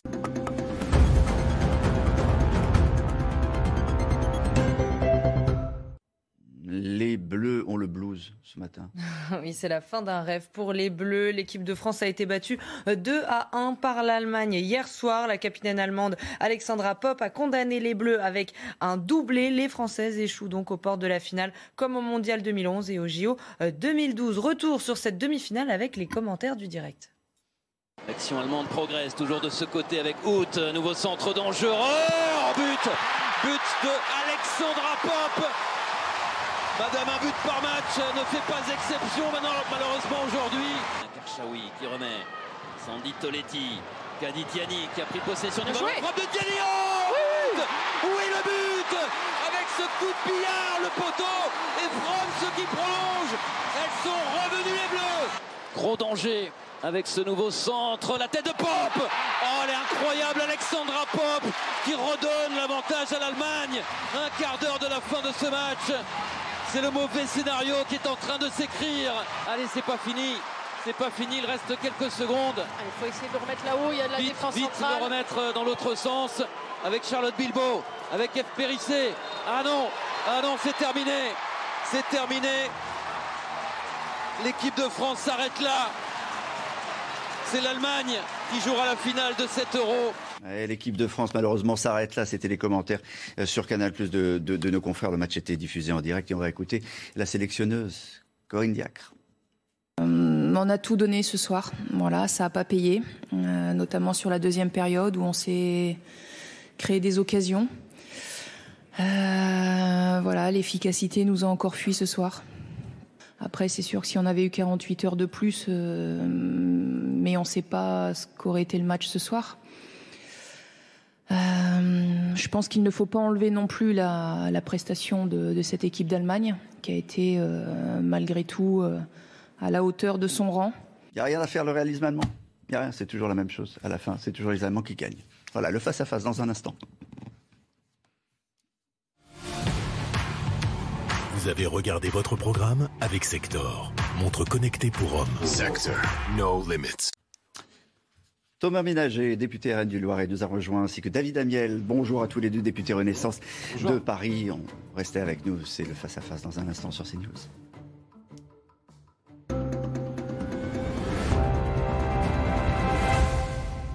Vous avez adoré les glaces chez votre ami Chloé? Vous aimez déjà Lidl. Retrouvez les 12 bâtonnets Minimix classiques Bon Gelati à 2,39€ le paquet. Lidl, le vrai prix des bonnes choses. Pour notre projet photovoltaïque, nous avons choisi Avison. Nous avons été accompagnés à chaque étape, de l'étude à la mise en service. Pour simuler gratuitement votre potentiel solaire et vos économies, rendez-vous sur avison.fr.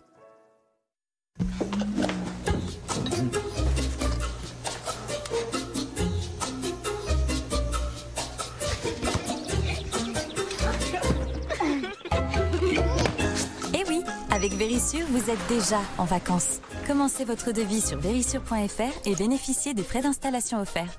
– 7h12 sur CNews avant de retrouver le débat, le rappel du titre de Chana Lousteau. Camailleux demande son placement en redressement judiciaire. L'enseigne française de prêt-à-porter est en cessation euh, de paiement. Deux ans après sa reprise, Camailleux n'a pas réussi à renouer avec les bénéfices. C'est le plus gros week-end de départ en vacances qui arrive et attention pour ceux qui comptent partir depuis Roissy-Charles de Gaulle, l'aéroport a été classé troisième aéroport le plus en retard du monde avec 43% de vols retardés ces deux derniers mois. En tête du classement, l'aéroport de Toronto. Et puis les céréales ukrainiennes ont enfin quitté les ports du pays. Trois ports, notamment le port d'Odessa, ont repris le travail. Kiev et Moscou ont signé un accord la semaine dernière débloquant les 25 millions de tonnes de céréales coincées dans les ports de la mer Noire. Avec votre info sur Roissy, Chana, c'est un message pour pas partir en vacances? Oui, je ne veux pas faire peur, mais j'annonce. Je préfère prévenir que guérir. Oui, Cassandre. Le face-à-face, à présent. Bonjour, euh, rebonjour Thomas Ménager, bonjour euh, David Amiel. On, on s'interroge ce matin euh, sur notre sondage CNews. On va vous interroger sur notre sondage CNews. Plus de 7 Français sur 10, 71%, souhaitent une diminution considérable du flux d'émigration sur le territoire euh, national. On va voir les, euh, les, les- les résultats. Alors au centre, 67% des, des Français se prononcent pour une baisse et à droite, 94% des, des sondés en faveur de cette réduction considérable de- du flux d'immigration en, en France. Aujourd'hui, on a l'impression, je vous interroge tous les deux, on a l'impression que pour une partie des Français, c'est pas c'est pas une question de civilisation, de société, de changement de société, de religion. C'est ça, ça, correspond à tout ça, ce, ce- ce sondage. Nous, on le dénonce depuis des années. C'est aussi euh, pas une surprise les résultats de ce sondage, puisqu'on le voit sur, le, terrain. Euh, Marine Le Pen euh, en parle depuis des décennies, euh, le Rassemblement national, et les Français le constatent. Ils constatent à la fois euh, les méfaits de l'immigration d'un point de vue sécuritaire, vous en parlez euh, depuis ce matin, depuis plusieurs jours, et aussi d'un point de vue euh, économique, c'est-à-dire le coût de l'immigration, et c'est les Français qui payent. Donc c'est pas une surprise les résultats de ce sondage pour nous. Est-ce qu'il faut faire un lien systématiquement? euh, de le faire systématiquement entre immigration et délinquance et violence. Je crois d'abord que ce que ce sondage nous rappelle, c'est que la France, la République, ce sont des principes plus des frontières. Et qu'il faut faire respecter les uns comme les autres. Faire respecter les principes, c'est assurer que le droit d'asile soit effectivement respecté. Et d'ailleurs, quasiment la même proportion de Français disent leur attachement à ce principe fondamental. Mais faire respecter les frontières, c'est s'assurer bah, que toutes les personnes qui n'ont pas le droit d'être sur le territoire soient effectivement expulsées. Je, crois Je me trompe- je me trompe pas, le, le droit d'asile, personne ne le remet en question. Personne. hein. mais on est tout à fait euh, d'accord. Certains le remettent en question, mais je crois que c'est pas le cas de la grande majorité des Français. Mais quant au euh, respect euh, des frontières, je crois que justement on devrait tous être d'accord là-dessus. Puis s'il s'agit tout simplement de faire respecter la loi, la question est de savoir comment. On sait qu'il y a un certain nombre d'obstacles techniques. Beaucoup ont été levés dans les cinq dernières années. On a considérablement augmenté le nombre d'expulsions d'étrangers en situation irrégulière encore au premier semestre. Il va falloir continuer. Mais le chiffre de l'immigration, le chiffre de- de- du nombre de, de ceux qui rentrent dans, dans- dans le territoire est plus, les plus importants. euh, Ce sont les chiffres de l'Observatoire de l'immigration qui ont été dé- dévoilés il y a quelques jours. 1,2 million de nouveaux euh, premiers titres de séjour attribués depuis, euh, depuis 5 ans. Et l'augmentation des titres de séjour délivrés doit essentiellement au droit d'asile, parce qu'on a eu la cri- la crise afghane, on aura cette année la crise ukrainienne. En revanche, l'immigration irrégulière, celle qu'on ne maîtrise pas par définition, celle qui ne respecte pas la loi, celle-là doit être fermement combattue. On a atteint 25% d'expulsion au premier semestre, une augmentation considérable.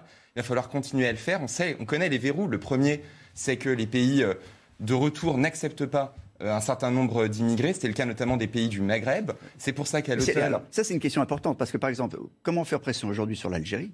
Euh, un des pays qui, qui- qui ne veut pas le, le retour de ses ressortissants, au moment où on a besoin de l'Algérie pour, pour euh, récupérer des, des ressources, pour leur acheter euh, du, du- du gaz ou du pétrole. Vous savez, moi je m'inscris en faux d'abord sur ce qu'a dit M. Amiel. En fait, les chiffres de l'Observatoire de l'immigration sont clairs. C'est-à-dire dans le quinquennat euh, qui vient de s'écouler et qui vient de se terminer, euh, la hausse est, est, incroyable. Les chiffres de l'immigration, 21% de titres de séjour en plus, plus de 54% d'obtention de la nationalité, plus 28% sur l'asile. Et là, on est d'accord, il y a eu euh, une conjoncture qui a entraîné cette hausse, mais c'est clairement l'échec euh, de, de la politique d'Emmanuel Macron en la matière. Euh, à un moment, il faut être très clair, et on le voit avec le lien avec l'insécurité. Euh, ces personnes qui sont sur le territoire, qui commettent ces, ces faits, devraient être dans un charter et repartir au pays.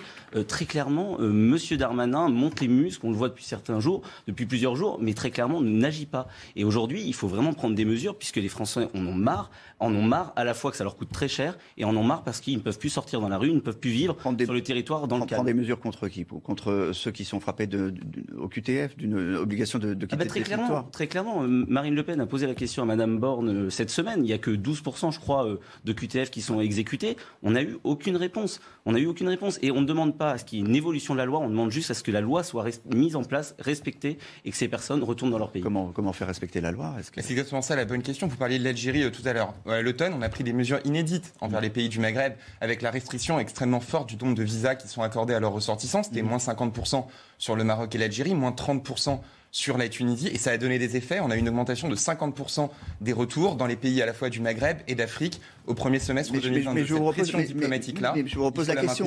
comment on fait pression, euh, pression diplomatique sur un pays, par exemple, dont on a besoin en, en, en réalité pour récupérer des ressources? Mais vous voyez, les 6-8 derniers mois dont on parle montrent qu'on est capable de faire l'un et l'autre. C'est le propre du dialogue diplomatique qu'on doit nouer avec ces pays-là. Et je crois très important que la lutte contre l'immigration irrégulière ne soit pas sacrifiée à d'autres politiques publiques. C'est un impératif. Il y aura un texte sur l'immigration à la rentrée. Faut-il, par exemple, vraiment expulser les, les moins de 13 ans euh, en cas de, de délit, de délit grave? Ça, c'est vraiment une priorité?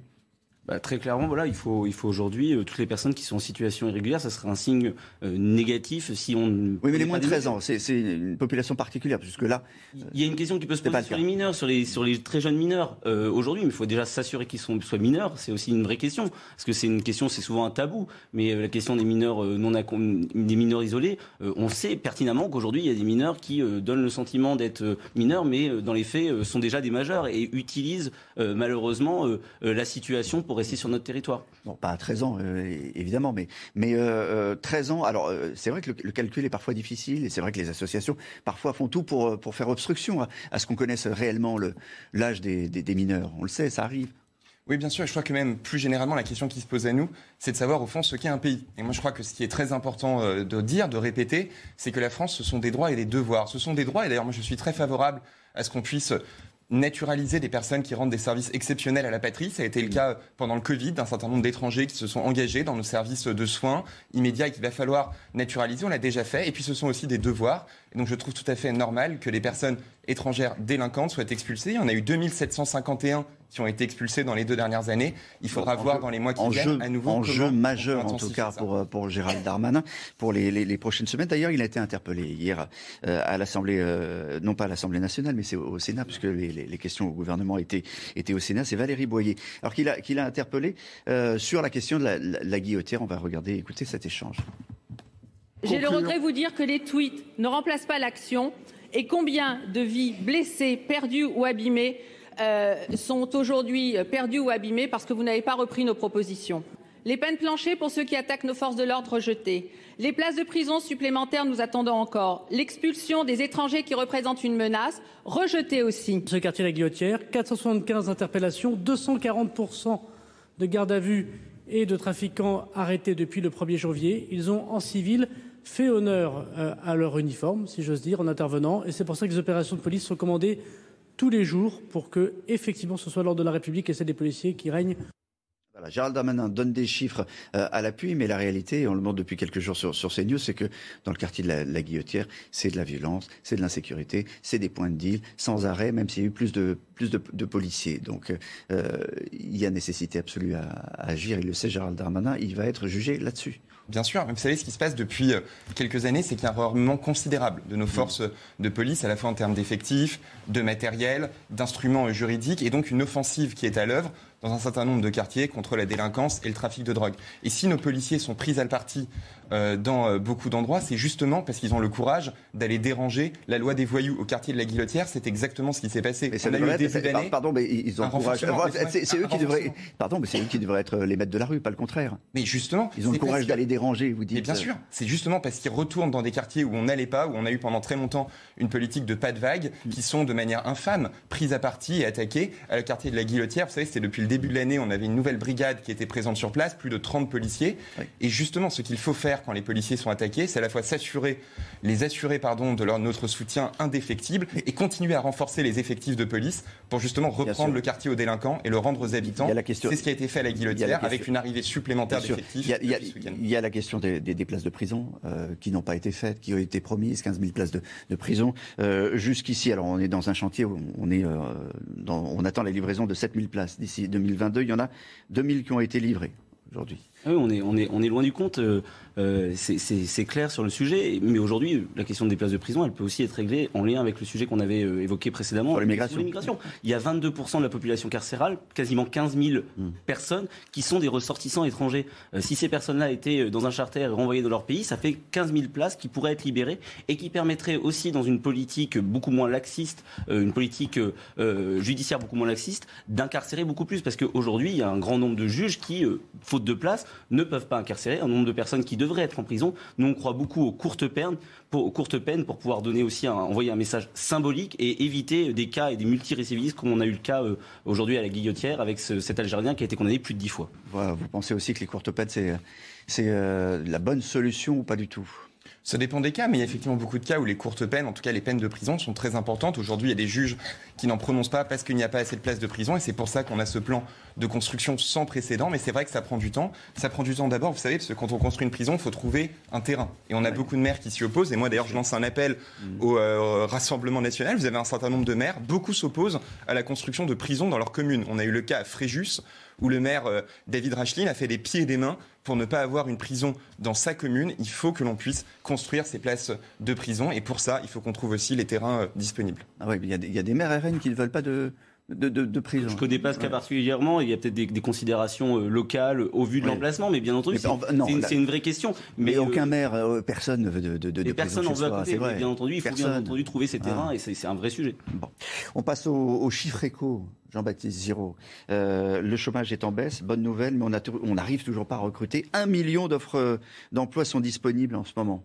Effectivement. Alors d'abord, les chiffres qui sont quand même bons, euh, il ne faut pas se mentir. 26 500 chômeurs de catégorie A en moins au deuxième trimestre, après une baisse de 169 000 chômeurs au premier trimestre. Vous voyez, ça ralentit, ça continue à baisser, mais ça ralentit. Est-ce que c'est déjà un effet euh, de la crise énergétique, de l'inflation, de la guerre en Ukraine? Euh, ça, on le saura plutôt en septembre. Le marché du travail a toujours un effet de retard. En revanche, ce qui est important dans ces chiffres à retenir, c'est que les jeunes profitent terriblement de euh, la pénurie euh, de jobs, euh, ou plutôt du fait que les jobs aujourd'hui ne trouvent pas de preneurs. Un million, comme vous le disiez, c'est un peu un mantra ce chiffre, hein, parce que ça fait longtemps que j'entends parler d'un million, mais ce qui est important en En revanche, il y a, y y des jobs. Il y a des jobs, et donc on fait augmenter le, Olivier, les prix. si vous voulez apprendre le métier de couvreur, Hmm. il y a du boulot. Aide à domicile, euh, aide ménagère, forgeron, menuisier, serrurier, plombier, mécanicien, carrossier, chauffeur de bus et bien sûr infirmier. Tous ces métiers eh bien, sont en très très forte tension. Vous voyez, les couvreurs, c'est simple, il n'y en a pas. On ne trouve pas de couvreur en France. Donc si vous avez des tuiles à faire poser sur votre toit, il vaut mieux l'apprendre à faire vous-même. Dernière chose. C'est pas des jobs, ça. Ça, c'est pas des jobs. C'est- il faut, il faut Vrais faire des emplois, études. Il faut sûr, faire des études. Non, Évidemment, c'est des vrais emplois. Euh, dernière chose, les jeunes aujourd'hui ont le pouvoir. Ils négocient avec l'employeur. Mm. Ils disent ah ben moi je veux des vacances à telle date. Mm. Euh, je veux des tickets restants. C'est ce que nous disait Michel Chevalet lui-même qui est employeur. Il disait les jeunes ils négocient, ils négocient surtout. Dernière chose enfin. 400 000 apprentis en plus depuis euh, trois ans en France, des apprentis qui ont évidemment été embauchés par les entreprises avec des aides publiques, des aides qui couvraient jusqu'à 80% du salaire de la rémunération de l'apprenti, mais ces aides se sont arrêtées le 30 juin 2022, il y a donc euh, 27 jours exactement, et donc si ces aides ne sont pas euh, renouvelées, eh bien à la rentrée, il y a quelques dizaines de milliers de jeunes qui normalement auraient été embauchés comme apprentis, qui vont peut-être trouver porte close dans les entreprises. Merci euh, Jean-Baptiste Giraud. Merci à tous les deux d'avoir été là ce matin. C'est un enjeu très important, hein. l'emploi, le plein emploi, évidemment. Merci d'avoir été là tous les deux. Dans un instant, c'est la météo des plages. Il est 7h30 sur CNews. Merci d'être avec nous. La suite de votre matinale. Dès le début du journal, vous entendrez le témoignage exclusif de ces femmes victimes de harcèlement, d'agression et de violence dans le quartier de la Guillotière à Lyon. Un quartier où depuis 48 heures, nous posons nos caméras. Gérald Darmanin souhaite faire de ce quartier le symbole de la reconquête territoriale républicaine. Vous entendrez le, le ministre interpellé hier lors des questions au gouvernement au Sénat. Nous reviendrons aussi sur le saccage effroyable d'une église à Boulogne-sur-Mer. L'auteur, un homme pris, semble-t-il, d'une crise de folie. Et puis, il, il, fait si chaud que les vendanges ont déjà commencé. forcément, le ramassage du raisin démarre très tôt dans une exploitation de Rivesaltes, dans les Pyrénées-Orientales, où jusqu'à 9h, nous suivons Jean-Luc Thomas. Mais tout d'abord, direction le quartier de la Guillotière, où à Lyon, il n'y a pas que les policiers qui se font agresser. Les riverains vivent dans l'insécurité, et notamment euh, plusieurs femmes que nous avons rencontrées. Oui, nous vous diffusons ces deux témoignages exclusifs ce matin sur CNews, ceux de deux femmes victimes d'agression dans le quartier de la Guillotière. Reportage de Jeanne Cancard et Fabrice Elsner avec le récit de Michael Dos Santos. Depuis plus de dix ans, Charlotte et Florence vivent dans le quartier de la Guillotière. Leur constat est le même, les trafiquants se livrent une guerre à ciel ouvert. Ils se bagarrent tout le temps, quoi. Assez souvent. T'en as une à peu près tous les jours. Il y a deux semaines, j'en ai vu 30-40 euh, sur un seul. Des délinquants parfois très agressifs, peu importe la personne en face. Les deux femmes ont été confrontées au danger à plusieurs reprises. Je me suis fait agresser deux fois, dont une fois où on m'a demandé de monter dans, dans la voiture du gars. Donc j'ai eu un petit peu peur. Heureusement, j'ai des copains qui ont des bars et je me suis réfugiée là-bas. Je m'embrouille des fois avec des mecs parce qu'il y a toujours une espèce de tocard qui vient te coller en te disant que t'es bonne ou ce genre de truc. La dernière fois, je lui ai fait un doigt, donc il a menacé de me taper, donc je l'ai humilié devant la place publique. Une peur auquel s'ajoutent des vols. Leurs biens ont également été visités. Je me suis fait cambrioler deux fois en six mois. On s'est fait cambrioler le mois dernier. Euh, je n'avais pas d'alarme parce que jusqu'à présent, j'estimais que mon, mon, établissement était euh, une forteresse. Malgré leurs craintes, ces deux femmes refusent de quitter leur quartier. Elles espèrent une solution de la part des pouvoirs publics. C'est vrai que depuis euh, quelques jours, euh, les policiers sont très présents. Depuis l'agression de ces, trois policiers en civil à, Lyon, euh, on, a constaté sur place, nos équipes ont pu le constater d'ailleurs, une présence policière accrue. Gérald Darmanin, de son côté, a annoncé l'ouverture d'un centre de rétention à Lyon. Alors dans ce contexte, on se demande ce matin en quoi consiste la rétention administrative? Tout ce qu'il faut savoir avec Vincent Farandès. Il y a en France plus de 20 centres de rétention administrative. Y sont placés les étrangers qui font l'objet d'une obligation de quitter le territoire français, d'une interdiction administrative de retour du territoire français, d'une décision d'expulsion, d'une interdiction judiciaire ou d'une mesure d'éloignement. Théoriquement, la rétention ne dépasse pas les 48 heures, mais quand le départ immédiat de la personne concernée est impossible, la période peut être prolongée jusqu'à 90 jours 210 en cas d'activité terroriste. À l'intérieur de ces centres, les personnes peuvent faire appel à un avocat, demander à être examinées par un médecin, librement communiquer avec l'extérieur ou recevoir l'aide d'associations. L'an dernier, la durée moyenne d'enfermement était de 22 jours. Plus de 42 000 personnes ont été placées dans les centres de rétention administrative. La basilique Notre-Dame de Boulogne-sur-Mer, dans le Pas-de-Calais, a été euh, vandalisée, même saccagée. Un homme qui était en pleine crise de folie a été euh, interpellé. Il s'agit d'un Américain de 31 ans, Chana. Il a littéralement saccagé l'intérieur de la cathédrale, le mobilier, mais aussi euh, des statues et des reliques ont été endommagés. Le récit d'Adrien Spiteri. C'est dans la nuit de mardi à mercredi qu'un Américain de 31 ans pénètre dans la basilique Notre-Dame de Boulogne-sur-Mer avant de commettre plusieurs actes de vandalisme. Sur ces photos diffusées par la police, les dégâts sont visibles, des bancs renversés et certaines statues totalement détruites. Des destructions que déplore le président de l'association des pèlerins de la ville. J'hésite entre, entre la tristesse et l'effondrement, quoi. C'est s'en prendre à des symboles religieux euh, gratuitement pour rien. Je veux dire, c'est euh, ça n'a aucune signification. Rapidement interpellé par la police, l'auteur des faits a été placé en garde à vue. Il devrait prochainement rencontrer un psychiatre pour évaluer son état mental. Des actes de vandalisme en hausse dans la région selon cet élu de l'opposition qui pointe du doigt des défaillances sécuritaires. C'est quelque chose qui ne se voyait pas avant et qui se, qui se manifeste de plus en plus aujourd'hui. Euh, euh, ce vandalisme eh bien, euh, s'inscrit également dans une insécurité quand même qui est assez importante à Boulogne. Classée monument historique, la basilique a temporairement été fermée au public. Le préjudice matériel s'élève à des milliers d'euros. On va ouvrir une page consacrée aux incendies. D'abord euh, en Ardèche, la piste criminelle est privilégiée, Chana. Plusieurs gardes à vue sont en cours. Selon le procureur, le feu qui s'est déclaré hier a déjà parcouru 1000 euh, hectares. Il est aujourd'hui euh, contenu par les sapeurs-pompiers. Et puis dans l'Hérault, l'incendie qui a parcouru également un millier d'hectares ces derniers jours est désormais fixé. Et pour lutter contre les incendies, les pompiers du département utilisent des caméras de surveillance. Une fois la fumée détectée et le départ de feu acté, les caméras permettent de définir l'ampleur du feu. Tout ce qu'il faut savoir dans ce reportage de Jean-Luc Thomas. Pour lutter contre les feux de forêt, les pompiers de l'Hérault utilisent un réseau de caméras de surveillance. Depuis trois ans, le dispositif monte en cadence 5, 12, 14 caméras et bientôt 16. L'intérêt de la caméra, c'est pas de détecter les départs de feu, mais c'est de, de, confirmer et de pouvoir envoyer les moyens euh, adaptés. Quand vous êtes habitué à travailler avec un outil aussi performant que celui-là, c'est difficile de s'en passer. C'est vraiment euh, l'outil idéal pour adapter, comme je vous ai dit, le départ, euh, le départ des engins ou même des avions. Pour les opérateurs de la salle opérationnelle, à chaque départ de feu, les caméras changent leur façon d'appréhender un incendie. Ça c'est vraiment un plus parce que on peut d'entrée de jeu adapter les moyens. à l'époque, nous étions aveugles on attendait que les camions s'approchent du feu. À partir du moment où ils s'approchaient du feu, ils nous donnaient par message l'ampleur du sinistre. Aujourd'hui, d'entrée de jeu, on peut connaître l'ampleur du sinistre. On vient d'avoir euh, un appel. Nous allons nous, y rendre. Nous allons faire une recherche de lieu. Pour compléter ce réseau, l'hélicoptère de reconnaissance et de commandement possède sa propre caméra. Les images sont transmises là aussi en direct en salle opérationnelle. Ça c'est très important, Michel Chevalet.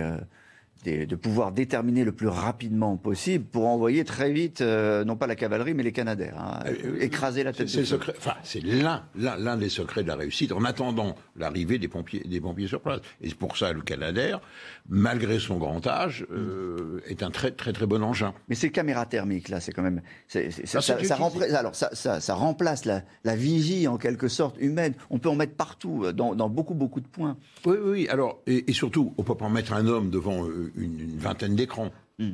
Donc maintenant, il y a des logiciels, si vous voulez, qui vont permettre un suivi automatique. Et dès qu'il y a, comme c'est de l'infrarouge, une détection de chaleur, ça va déclencher une alerte. Mais on le fait aussi par satellite, hein, la surveillance des forêts. En Gironde, où, euh, vous, le savez, des, milliers d'hectares, 21 000 hectares euh, exactement, sont, partis en fumée, eh bien les, restaurateurs ont pu euh, rouvrir leurs établissements. Même la dune du Pilat a été rouverte. Mais pour les restaurateurs, les pertes financières sont extrêmement conséquentes, même pour ceux dont, dont l'établissement a été épargné par les flammes. Oui, la situation pourrait empirer puisque beaucoup de touristes hésitent à annuler leur séjour cet été. Reportage à Cazaux de Régine Delfour et Solène Boulan avec le récit de Vincent Fandège. Le 14 juillet, le gérant de ce restaurant, ses salariés et les clients sont contraints d'évacuer l'établissement en plein après-midi. Les flammes sont aux portes du restaurant. Ils n'ont que 15 minutes pour partir. Donc les flammes, elles étaient à 500-600 mètres euh, à vol d'oiseau, juste en face euh, dans la forêt. Dix jours plus tard, le restaurant est à nouveau accessible, épargné. Mais la nourriture stockée n'est plus comestible à cause du courant coupé par les autorités. Cela représente ici 5000 euros à cela s'ajoute un chiffre d'affaires en chute libre. 10 jours sur le mois de juillet, ça représente 30 euh, à 35 000 euros pour nous. Ça m'inquiète un peu, oui, parce que les locaux viennent, mais donc on va réussir à sauver du chiffre, mais le petit bonus du tourisme, euh, ben ça, on ne l'aura pas cette année. Le feu étant fixé, la priorité, c'est désormais de faire revenir les touristes. Ben, pour que les touristes reviennent, il faut qu'ils retrouvent ce qu'ils viennent chercher. Donc ils ont tout, tout, sauf les plages océanes et, leur camping. Voilà, tout le reste ils l'ont. Le bassin n'a absolument pas changé. La dune du Pilat est là, on va la réouvrir. La, couleur de l'eau est la même, le temps est le même. Toutes les, villes tout autour du bassin sont les mêmes. Chaque année, Le tourisme rapporte plus de 700 millions d'euros à l'économie locale. Michel Chevalet, nous sommes le 28 juillet. Et c'est le jour du dépassement. Qu'est-ce que ça signifie Alors ça, c'est une invention de, de- des- Américains en 2003, un flic-pente, voilà, un groupe. Et on dit, ben voilà, on fait le bilan de tout ce que la Terre produit, hein, consommable, de tout ce que l'on consomme, et puis on dit, ben, on fait l'équilibre. Et on arrive, ben, avant, on arrivait à l'équilibre. Et ben seulement voilà, la population augmente, on appauvrit les terrains, etc., etc. Et ben on avait qu'on consomme plus que la terre ne produit.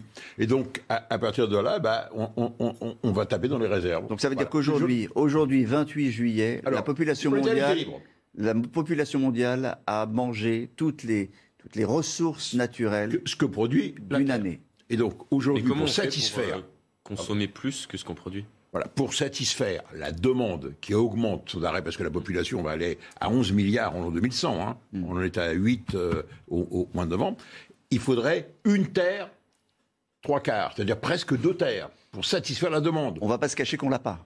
Eh ben, on l'a pas, c'est tout, c'est tout. Donc il faut, il faut réduire la population, on peut pas. Bah, il faut produire mieux, moins cher, etc. Et, et éviter de piller les ressources, de déboiser. Tout, tout ce qu'on dit tous les jours. quoi. Exactement. Débrancher sa Wi-Fi, enlever son chargeur. Non, Ça, c'est l'énergie. Ça, c'est mais on consomme de, de tout. Attendez, juste, un, On a- un chiffre. On perd chaque année l'équivalent de la surface de la Belgique par euh, la désertification des terres. C'est énorme. Dans un instant, on va aller euh, voir ce qui se passe du côté de, de Rivesaltes, parce que là-bas, il fait tellement chaud qu'on a commencé de manière très précoce. C'est vrai que d'habitude, on commence de manière précoce les, les vendanges là-bas, mais là, c'est encore plus précoce que d'habitude. Jean-Luc Thomas nous attend. Ça sera dans, un instant. Merci, Michel. C'est l'heure du rappel des, des titres de Chana Lousteau sur CNews. Plus de 7 Français sur 10 pensent qu'il faut réduire le flux d'immigration en France. C'est le résultat de notre dernier sondage CSA pour CNews. Une opinion qui s'ancre de plus en plus à gauche de l'échiquier politique.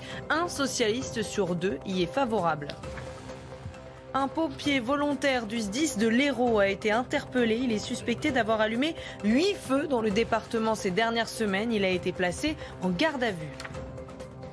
À partir d'aujourd'hui, notre planète vit à crédit. L'humanité a utilisé l'ensemble de ce que peut produire la planète en un an. Sauf qu'aujourd'hui, nous sommes le 28 juillet. On appelle ça le jour de dépassement. Et chaque année, il arrive de plus en plus tôt. L'année de son instauration en 1970, le jour de dépassement était tombé le 29 décembre. Est-ce qu'il reste des ressources? En tout cas, il y, a, il y a du vin, il y a de la vigne. Enfin, il y a d'abord de la vigne et bientôt du vin. On l'espère. C'est le fil rouge de, de notre matinale. On rejoint Jean-Luc Thomas. Salut, re-salut Jean-Luc au milieu des, des vignes. Alors, euh, c'est vrai que c'est très étonnant parce qu'on est le 28 juillet. On l'a dit, c'est le jour du dépassement, mais on a commencé déjà à ramasser euh, le, le- le vin. Vous êtes, alors, vous êtes très au sud, hein, c'est vrai. C'est un, vin qui se ramasse de façon très précoce. Vous êtes où exactement? Ra- Racontez-nous. Eh bien, écoutez, Olivier, je suis à Fitou, je suis dans une parcelle euh, de vignes euh, du domaine du château euh, des Champs des Sœurs.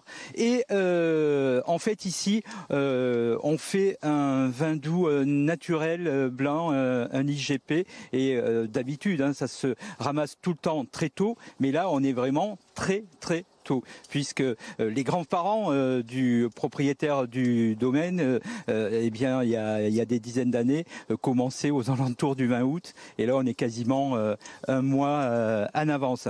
Mais les vendanges, ce sont aussi des vendangeurs, des porteurs, des coupeurs. Ils ont commencé tout à l'heure à 7 heures, et il y a par exemple Mathéo. Ce sont ses premières vendanges.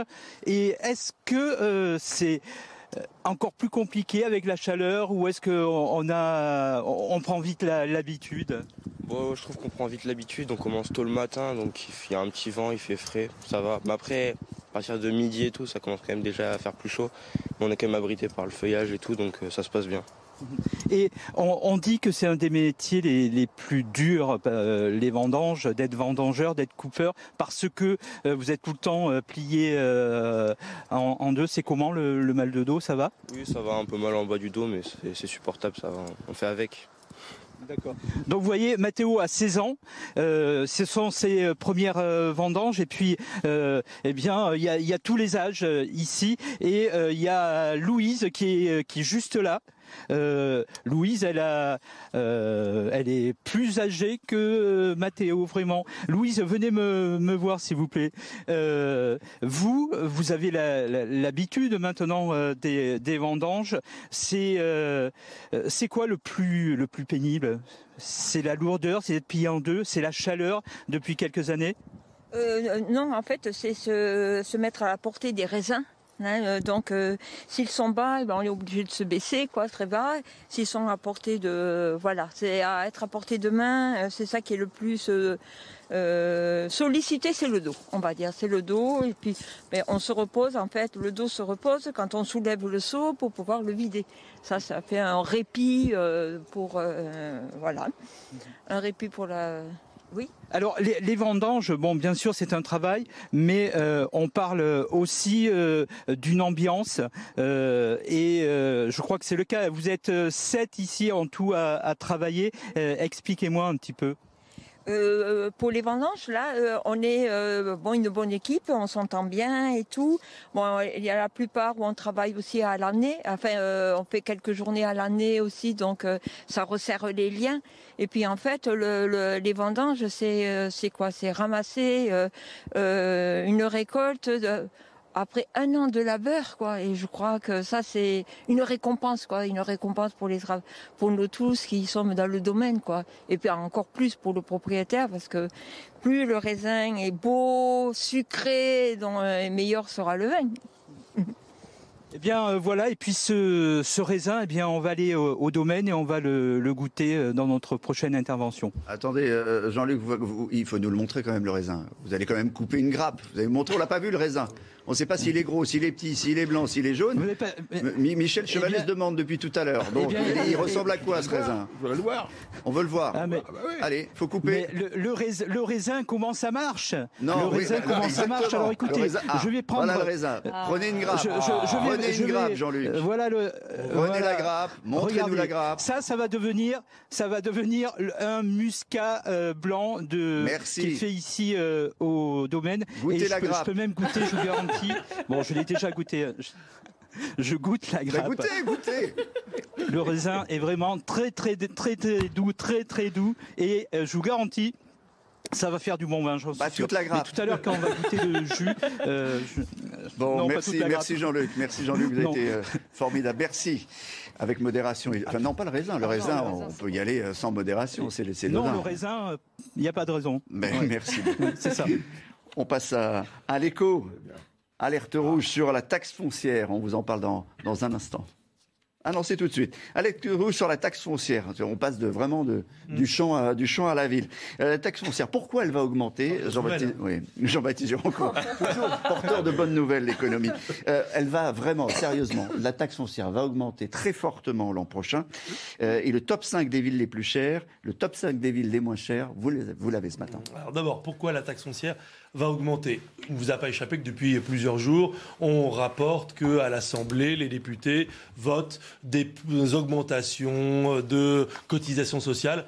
Qu'est-ce qui paye, euh, qu'est-ce qui paye le RSA Ben, Ce sont les départements. Les départements, ils dépensent 40,1 milliards par an en aide sociale. Les députés viennent de les augmenter. Il va bien falloir trouver l'argent quelque part. Et cet argent, on va le trouver, comme toujours, dans votre poche. Or, les départements n'ont plus beaucoup de moyens pour aller chercher de l'argent dans la poche des contribuables, puisque la taxe d'habitation a été euh, annulée, supprimée par Emmanuel Macron. Donc, il reste la taxe foncière. Ce n'est pas la seule ressource des départements, des régions et des communes, mais c'est quand même une ressource qui euh, compte pour beaucoup. Je vous l'ai dit, hein, euh, 40 milliards sur 112 milliards euh, d'impôts et taxes qui leur reviennent. 35 milliards exactement, la taxe foncière. Alors à ce petit jeu-là, évidemment, la taxe foncière va augmenter, mais d'ores et déjà, on sait où, j'allais dire, où il ne faut pas habiter, ou en tout cas où il faut s'apprêter à faire un gros chèque euh, tous les ans euh, au trésor public. Euh, les villes d'abord où la taxe foncière est la moins élevée, on va commencer par la bonne nouvelle. C'est Paris. Paris, 770 euros en moyenne pour un appartement de 60 mètres carrés. Lille, Lyon, Strasbourg, Nice, vous voyez, c'est le top 5 des villes où la taxe foncière est la moins chère. À votre avis, pourquoi la taxe foncière est, est moins chère dans les grandes villes? Vous allez voir après. Je vais vous donner. euh, Moi, moi, la je taxe sais, mais demander à Chana. Alors, Chana, pourquoi la taxe foncière d'entreprises. C'est les entreprises, voilà. Voilà, Effectivement, c'est parce que euh, dans euh, les grandes villes, il y a des entreprises qui vont donc payer, elles, la CFE, la cotisation foncière des entreprises, alors que dans les petites villes, et là on va voir le carton, les villes où la taxe foncière est la plus élevée. Mm. On a en tête de gondole Montpellier, 1585, toujours pour le même appartement de 70 mètres carrés, suivi de Nîmes, Angers, Dijon. Vous voyez, on est dans un étiage de 1500 euros, ce qui fait quand même parfois jusqu'à deux mois de loyer hein, dans ces mm. Si on est locataire d'un appartement de 70 mètres carrés, eh ben on paye presque deux mois de loyer en taxe foncière, encore une fois, parce qu'il n'y a pas ou il n'y a plus d'entreprises. Vous voyez, Le Havre, c'est pas très étonnant, une ville où il y avait une grosse activité économique et qui s'est effondrée au cours des dernières décennies. Merci Jean-Baptiste Giraud. Dans un instant, la politique avec euh, Florian Tardif.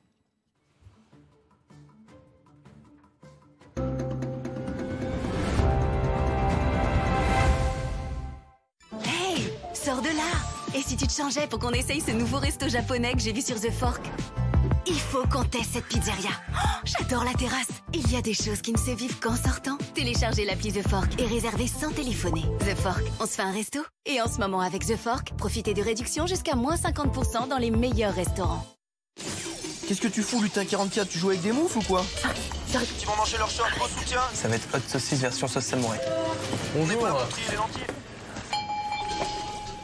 Bon, les nous, faut que je vous laisse. Hein.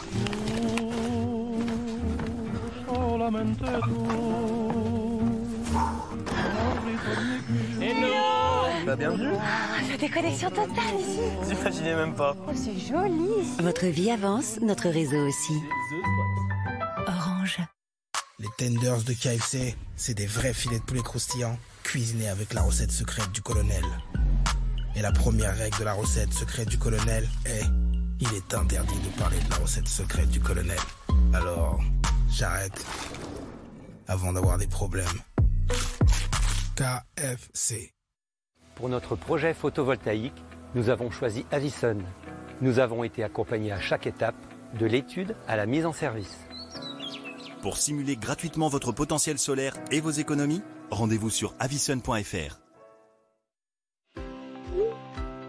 Ne mettez plus votre vie amoureuse en pause et faites les choses différemment avec Elite Rencontre.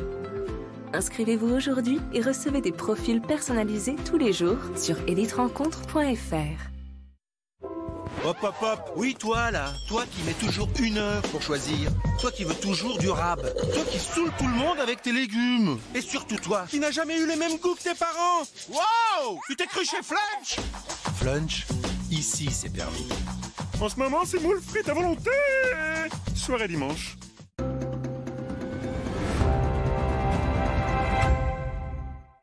À 7h55, euh, on s'intéresse euh, avec vous, euh, Florian Tardif, à la nouvelle politique de reconquête de territoire de Gérald Darmanin. La guillotière, le quartier de la guillotière est devenu un enjeu. La guillotière, vous savez qu'on a posé nos, caméras depuis quelques jours après euh, l'agression de, trois policiers. On parle de violence, on parle d'agression, évidemment contre des policiers, mais, toute, la, population en subit les conséquences. Gérald Darmanin a répété au Sénat, euh, il y a quelques heures, euh, qu'une trentaine de policiers spécifiques avaient été installés à la guillotière. Vous allez entendre le ministre de l'Intérieur. Ce quartier de la guillotière, 475 interpellations, 240 de garde à vue et de trafiquants arrêtés depuis le 1er janvier. Ils ont, en civil, fait honneur euh, à leur uniforme, si j'ose dire, en intervenant. Et c'est pour ça que les opérations de police sont commandées tous les jours pour que, effectivement, ce soit l'ordre de la République et celle des policiers qui règnent voilà, les policiers qui règnent. C'est encore une fois euh, un enjeu politique pour Gérald Darmanin et pour le gouvernement Macron. Oui, tout à fait, on va en parler. On est dans la continuité hein, de, la politique euh, menée euh, depuis la mandature précédente, puisque le quartier de la Guillotière fait partie des quartiers de reconquête républicaine lancés à l'époque mmh. par Gérard Collomb. C'était en 2018, déployés depuis sur l'ensemble du territoire. Ces quartiers bénéficient en fait de d'effectifs euh, de, police supplémentaires. C'est pour cela que Gérald Darmanin a évoqué euh, ces 31 euh, policiers spécifiques qui ont été envoyés récemment dans ce quartier de la Guillotière à Lyon. Alors s'il y a des améliorations dans certains de, ces quartiers, les habitants, les élus locaux, les syndicats de policiers sont déçus par ce dispositif. Des syndicats dénoncent notamment un exercice de communication de la part du ministère de l'Intérieur qui consiste à renommer des renforts de, policiers ou juste de nouveaux acronymes pour désigner une chose qui existait déjà par le passé. Alors, je précise que le quartier de la Guillotière a fait partie de la première vague de, de cette implantation des quartiers de reconquête républicaine sur l'ensemble du territoire. C'était en septembre 2018, avec les résultats qu'on connaît depuis six ans, quasiment, depuis quatre ans quasiment maintenant. Aujourd'hui, l'exécutif sait que c'est son maillon faible, la sécurité. C'est pour cela que Gérald Darmanin est particulièrement offensif euh, depuis qu'il est arrivé euh, à la tête euh, du ministère de, l'Intérieur et d'autant plus avec le bouleversement politique de, cette, de ces dernières semaines, depuis notamment les élections législatives. Pourquoi? Parce que l'exécutif sait qu'il faut faire beaucoup plus en matière de sécurité pour ne pas se faire dépasser par la droite, par les députés les Républicains et les députés du Rassemblement national. Gérard Darmanin, sur, le, quartier de la Guillotière, il n'est pas aidé par les élus locaux, qui sont dans, un déni permanent de, de, la violence qui, qui existe. Il y a une hein. confrontation entre les élus locaux et notamment les élus euh, écologistes et, euh, et le maire et, le, ministre de l'Intérieur. Oui, euh, qui n'arrête pas de dire mais non, il ne se passe rien à la Guillotière, alors que vous le savez, il se passe et on vous le raconte tous les jours. Merci beaucoup. Il devrait se rendre sur place normalement d'ici la fin. D'ici la fin de semaine, probablement samedi. Merci beaucoup, Florian Tardif. Dans un instant, Claire Delorme revient pour la météo complète. Regardez votre météo avec Samsonite Proxys. Légère, résistante, durable. Une nouvelle génération de bagages.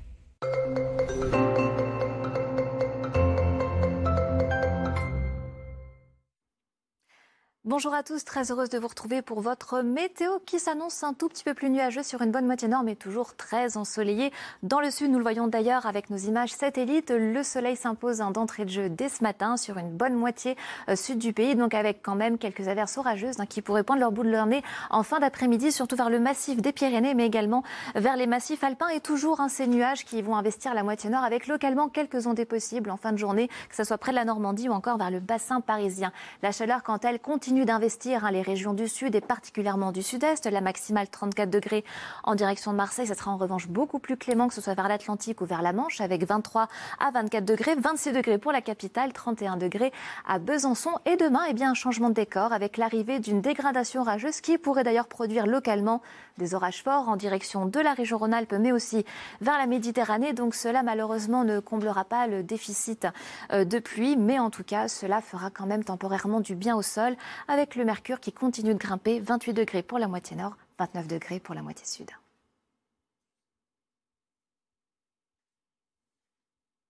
C'était votre météo avec Samsonite Proxys. Légère, résistante, durable. Une nouvelle génération de bagages. Presque 8 heures sur CNews. Merci d'être avec nous. La suite de votre matinale. Et dès le début du journal, nous nous intéresserons au phénomène d'ultraviolence entre bandes rivales. À Fleury-Mérogis, un garçon de 17 ans est décédé ces dernières heures. Il a été violemment frappé à la tête après une rixe entre bandes de quartier les Français et l'immigration. Les Français veulent que l'on réduise considérablement le flux migratoire. Nous vous dévoilons ce matin les résultats d'un sondage exclusif pour CNews. Et puis, le football, c'est raté pour les filles de Corinne Diacre. Hier soir, les Françaises n'ont pas réussi à se qualifier pour la finale de la Coupe d'Europe. Elles ont été battues par le mur allemand. Les Allemands l'ont emporté 2-1. On y reviendra tout à l'heure.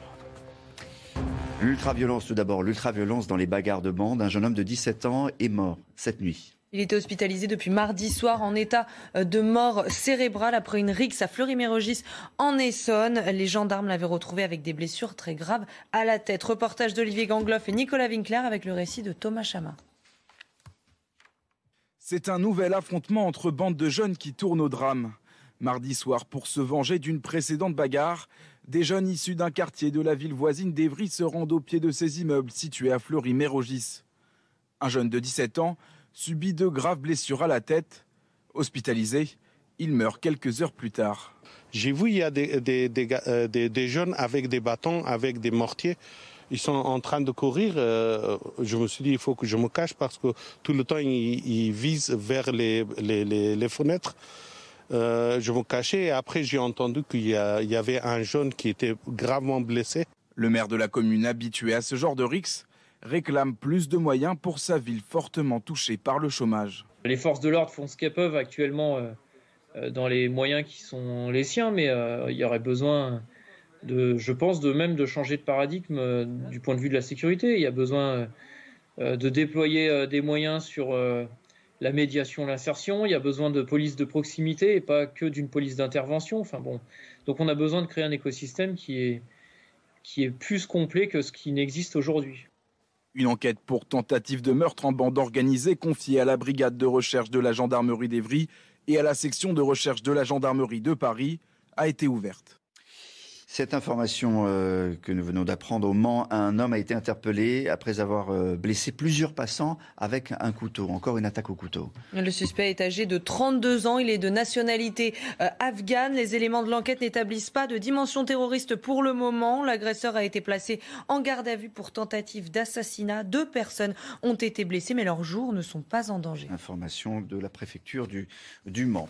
Plus de 7 Français sur 10 pensent qu'il faut réduire le flux d'immigration en France. C'est le résultat de notre dernier sondage CSA euh, pour CNews. Alors que faut-il retenir de cette enquête? Écoutez Anne-Laure Marchal de l'Institut CSA.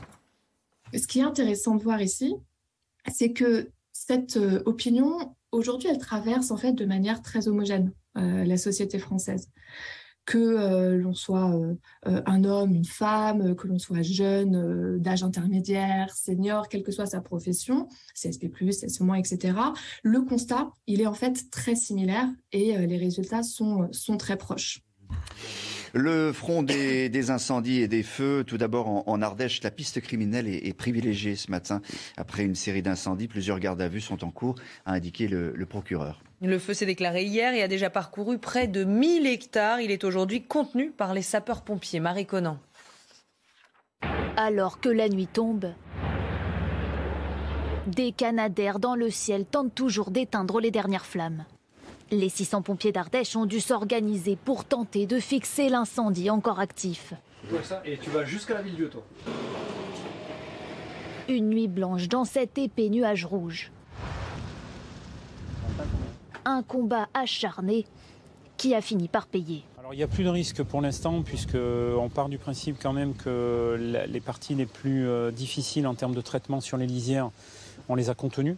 Donc normalement, euh, on ne devrait pas avoir euh, de, comment de secteurs qui euh, reprennent en termes de virulence une proportion trop importante. Les habitants hors de danger étaient venus un peu plus tôt constater les premiers dégâts. Des arbres calcinés par centaines sur plusieurs kilomètres. Près de 1000 hectares sont partis en cendres. Bah, c'est inquiétant, c'est dommage de voir tout ça parce que c'est des beaux paysages. Selon les autorités, les incendies qui ont touché l'Ardèche seraient d'origine criminelle. Un homme a été arrêté. Il est suspecté d'avoir déclenché huit départs de feu. En Gironde, euh, l'inquiétude et le désarroi des, propriétaires forestiers, 21 000 hectares, je le rappelle, sont partis en, fumée et parfois il ne reste rien dans les, euh, dans les forêts privées. Et les séquelles sont euh, visibles et le seront pendant plusieurs années. Selon les experts, la forêt prendra plus de 40 ans pour renaître de ses cendres. Reportage de Régine Delfour et Solène Boulan avec le récit de Clémence Barbier. Les pins de Philippe Carrère n'ont pas résisté aux flammes. Il est brûlé, il est perdu. Ce pain, si vous voulez, il, aurait été à maturité dans 20 ans. C'est un matériau noble, le, le, pain des Landes, donc euh, du bois à palette, et après le, le houppier, la partie haute, sert à faire tout ce qui est bonne énergie. 400 hectares de sa parcelle sont partis en fumée près de l'Andiras. La priorité pour ce propriétaire, sauver ce qui peut encore l'être. Il va être coupé ici à ce niveau, hein, par une, machine qui va le, prendre et qui après va le, faire, mettre en, longueur, c'est-à-dire 2,50 m. Et après, il va partir à l'industrie papetière. Moi, déjà, je ne m'en sors pas trop mal parce que toute ma propriété n'est pas brûlée. Mais il y a des propriétaires qui ont brûlé 90 voire 100% de leur propriété. En déplacement en Gironde la semaine dernière, Emmanuel Macron a annoncé le lancement d'un grand chantier national pour replanter la forêt. Et puis après, ben, on parlera reconstitution. J'attendrai les aides du, du gouvernement, puisque la valeur du bois était quand même bien, bien secoué, le prix du bois était élevé, mais là, les bois brûlés, l'industrie ne le paiera pas comme si c'était du bois vert. L'exploitation de bois dans la forêt des Landes, c'est 30 000 emplois qu'il faut à tout prix conserver. La forêt, elle, prendra plus de 40 ans selon les experts pour renaître de ses cendres. Michel Chevalet, le, combo terrible, la combinaison terrible, c'est euh, la sécheresse, le vent, la canicule, évidemment. hein. Et le manque, et le manque d'entretien, il faut, faut rajouter ça, et le manque de voies d'accès. Ah Oui, oui, c'est- un instant. La, la- la sécheresse en, en- en soi n'explique pas tout. Il faut aussi l'étincelle, le démarrage. Voilà le problème. La sécheresse, ça a des conséquences euh, sur les barrages, sur le transport fluvial même. Et oui, avec des niveaux d'eau très bas, il est difficile de faire transiter les containers euh, normalement. Sur le Rhin, par exemple, les péniches ne sont chargées qu'au tiers de leur, de leur capacité pour ne pas racler le fond. Et la situation pourrait encore s'empirer, comme nous l'expliquent ces professionnels. Écoutez.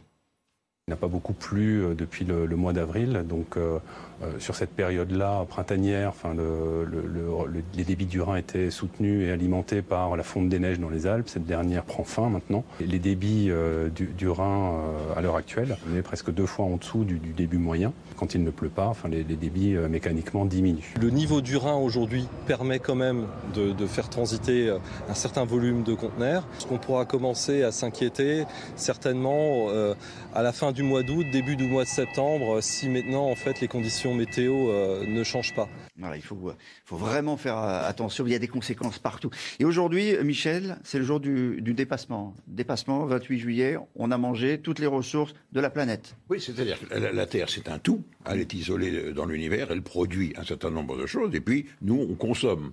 Et comme on est de plus en plus nombreux, et qu'il y a de plus en plus de pertes de déforestation, euh, de désertification et autres, ça se réduit. Donc à un moment, euh, c'est l'équilibre. Alors l'équilibre, dans les années, euh, disons, allez, ou, ou- ou 1850, 1950, l'équilibre, allez, vous voyez, la population mondiale, elle va passer de 5 milliards en un siècle à 11 milliards. Enfin, c'est- c'est effrayant.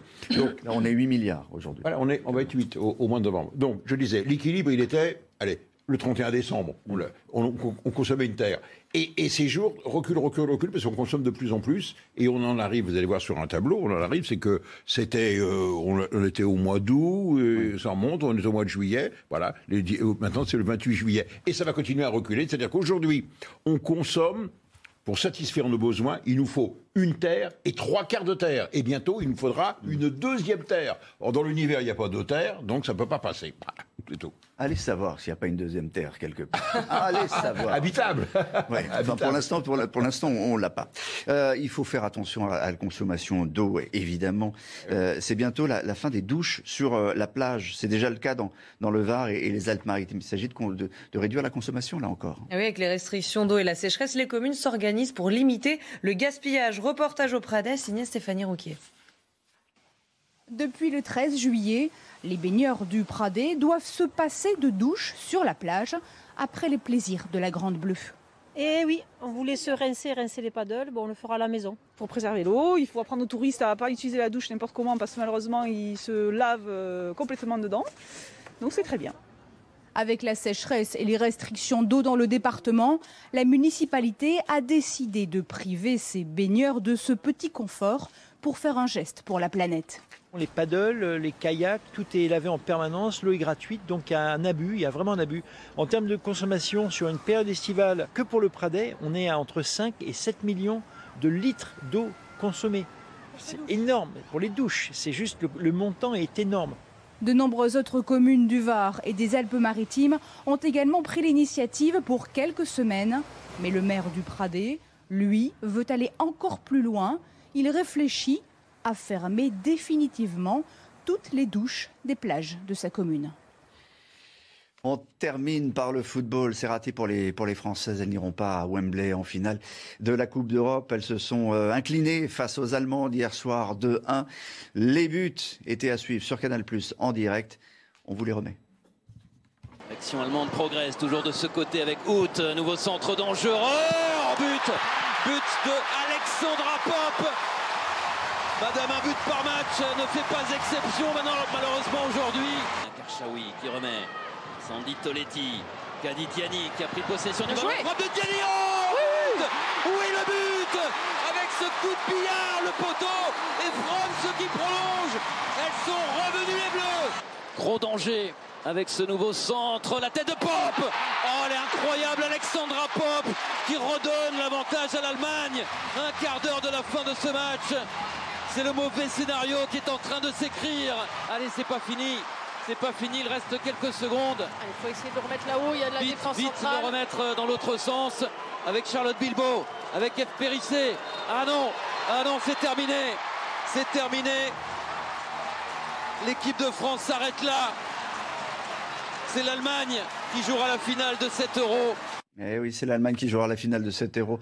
Ça jouait, hein, pourtant, hein, Michel Chevalet. Vous avez regardé les, les- les images, ça joue, les filles, hein, au foot Je pas regardé. Non, mais là, vous avez regardé les images. Ah non, mais j'ai regardé. ouais, ouais, oui, bien sûr. Ah non, bien joué. Dormez pas quand même. Mais hier soir, j'ai pas regardé. je- Non, mais je- mais parce que vous prépariez euh, la matinale. prépare- je C'est préparais normal. votre émission, hein. Évidemment, évidemment. Dans un instant, l'invité de la matinale, c'est euh, Sébastien Chenu, euh, député RN du Nord. Il répondra aux questions de Florian Tardif. On se retrouve tout de suite. Ce matin, Sébastien Chenu, député RN du Nord. Il répondra aux questions de Florian Tardif dans un instant, juste après le rappel des titres de Chana Lousteau. Camailleux demande son placement en redressement judiciaire. L'enseigne française de prêt-à-porter est en cessation de paiement. Deux ans après sa reprise, Camailleux n'a pas réussi à renouer avec les bénéfices. C'est le plus gros week-end de départ en vacances qui arrive. Et attention, pour ceux qui comptent partir depuis Roissy-Charles de Gaulle, l'aéroport a été classé troisième aéroport le plus en retard du monde, avec 43% de vols retardés ces deux derniers mois. En tête du classement, on retrouve l'aéroport de Toronto. Les céréales ukrainiennes ont enfin quitté les ports du pays. Trois ports, notamment le port d'Odessa, ont repris le travail. Kiev et Moscou ont signé un accord la semaine dernière débloquant les 25 millions de tonnes de céréales coincées dans les ports de la mer Noire. Florian, c'est à vous. Sébastien Chenu, bonjour. Vous êtes vice-président de l'Assemblée nationale, mais également député RN euh, du Nord. Nous aborderons euh, dans un instant la problématique euh, migratoire, avec notamment ce sondage CSA pour CNews qui explique que euh, 71% des Français souhaitent réduire la pression migratoire dans notre pays. Mais avant cela, est-ce que vous lisez les amendements que vous votez? J'essaye de, de les lire. Quand il y en a euh, des milliers, c'est parfois compliqué. Je me permets de vous poser Euh, cette question car lors de l'examen du PLFR 2022, le projet de loi de finances rectificative, vous avez voté pour la revalorisation des pensions de retraite, 500 millions d'euros précisément, qui est épuisé dans le fonds des pensions civiles et militaires de retraite. Non, les choses n'étaient pas exactement organisées comme ça. Effectivement, celui-ci, non seulement nous l'avons lu, euh, mais nous l'avons euh, adopté.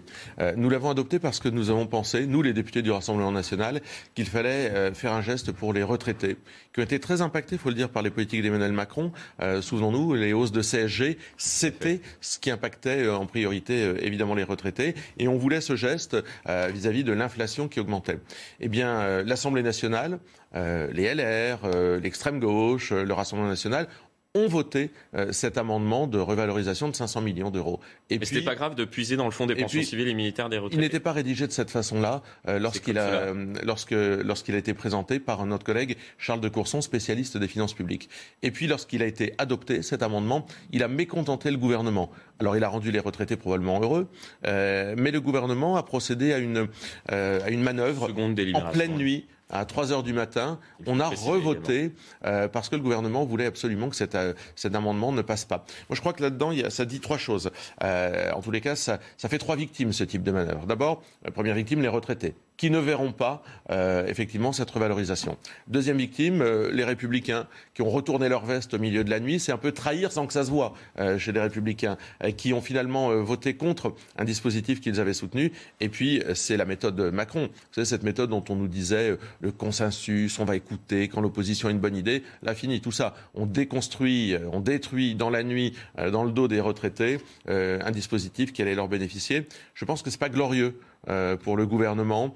Euh, je pense qu'il aurait dû laisser euh, suivre le chemin, c'est-à-dire que le Sénat se penche là-dessus, que ça revienne éventuellement devant l'Assemblée nationale. Nous, on voulait un geste fort pour les retraités. On voulait ce geste pour les retraités. Bah, le seul geste que fait le gouvernement retraité, c'est un bras d'honneur. Vous jouez depuis le début de cette législature la carte de la respectabilité. C'est la dernière étape de la dédiabolisation engagée euh, il y a plusieurs années maintenant par Marine Le Pen, la présidente de votre groupe. Votre ambition est claire donner l'image d'un parti de gouvernement aujourd'hui? Vous savez, pour être euh, respecté politiquement, il faut être respectable politiquement. Euh, donc nous, euh, nous sommes missionnés par nos électeurs pour deux choses. S'opposer à Emmanuel Macron. Nous le faisons. Nous nous opposons euh, aux politiques d'Emmanuel Macron lorsqu'elles sont brutales, aux méthodes d'Emmanuel Macron lorsqu'elles sont brutales. Et puis nous proposons. Et d'abord, on marche sur ses deux jambes. Chaque fois qu'on s'oppose, on propose. C'est vrai que ça fait la différence euh, avec des gens qui sont, eux, missionnés probablement pour tout casser. Euh, on le voit, l'extrême gauche, la France insoumise euh, veulent déconstruire, y compris visiblement nos institutions. Et c'est devenu euh, un groupe d'opposition qui renoue avec les origines politiques de Jean-Luc Mélenchon, qui est le trotskisme. En réalité, c'est un groupe trotskiste, la LFI, au point de mettre mal à l'aise d'ailleurs ses alliés communistes ou socialistes qui finissent par les, les trouver peut-être un peu encombrants. Donc nous, on est là pour faire avancer les choses, s'opposer à Macron, faire avancer le débat. Et on l'a fait, vous savez, je pense que l'arrivée des députés du Rassemblement national a des résultats. Quand on met euh, euh, l'AH euh, en débat, c'était quelque chose que nous portions depuis très longtemps, la déconjugalisation de cette allocation handicapée. On l'avait porté longtemps, le gouvernement était contre. Quand on finit par la mettre en débat, c'est une victoire des députés du Rassemblement national aussi. Quand on réussit à faire bouger les lignes, compensation du RSA pour les collectivités locales, contre l'avis du gouvernement là aussi. C'est une victoire des députés du Rassemblement national. On l'a vu sur le pass sanitaire, on l'a vu sur euh, le prix euh, de l'achat de l'énergie. Euh, ce sont des petites victoires du Rassemblement national, des députés du Rassemblement national, et on est utile aux Français. Je le disais en préambule de, cet entretien, la question migratoire préoccupe les Français. 71% de nos compatriotes veulent réduire l'immigration dans notre pays, selon un sondage CSA pour CNews. Est-ce que cela vous étonne aujourd'hui? Non, parce que ça fait des années que nous le disons. Euh, et si aujourd'hui euh, une majorité de Français, 71% dans votre euh, sondage, eh bien sont d'accord avec nous à dire oui, il y a un lien entre immigration et insécurité, c'est que ce que nous disons depuis des années. Vous faites le lien entre immigration et délinquance ah ben, il, est, il, est, évident. à Paris, nous sommes à Paris dans vos studios. 93% des vols, 63% des agressions sexuelles sont le fait de gens qui n'ont pas la nationalité française. Il y a donc un lien. Donc ça veut dire que la politique migratoire qui est menée dans notre pays, elle doit euh, totalement changer. Euh, on doit cesser d'abord euh, d'accueillir la terre entière. Merci, mais c'est complet. On a compris, c'est complet. on doit faire quoi? Des quotas? Non, pas, pas, question de, toca, de, de, de quotas?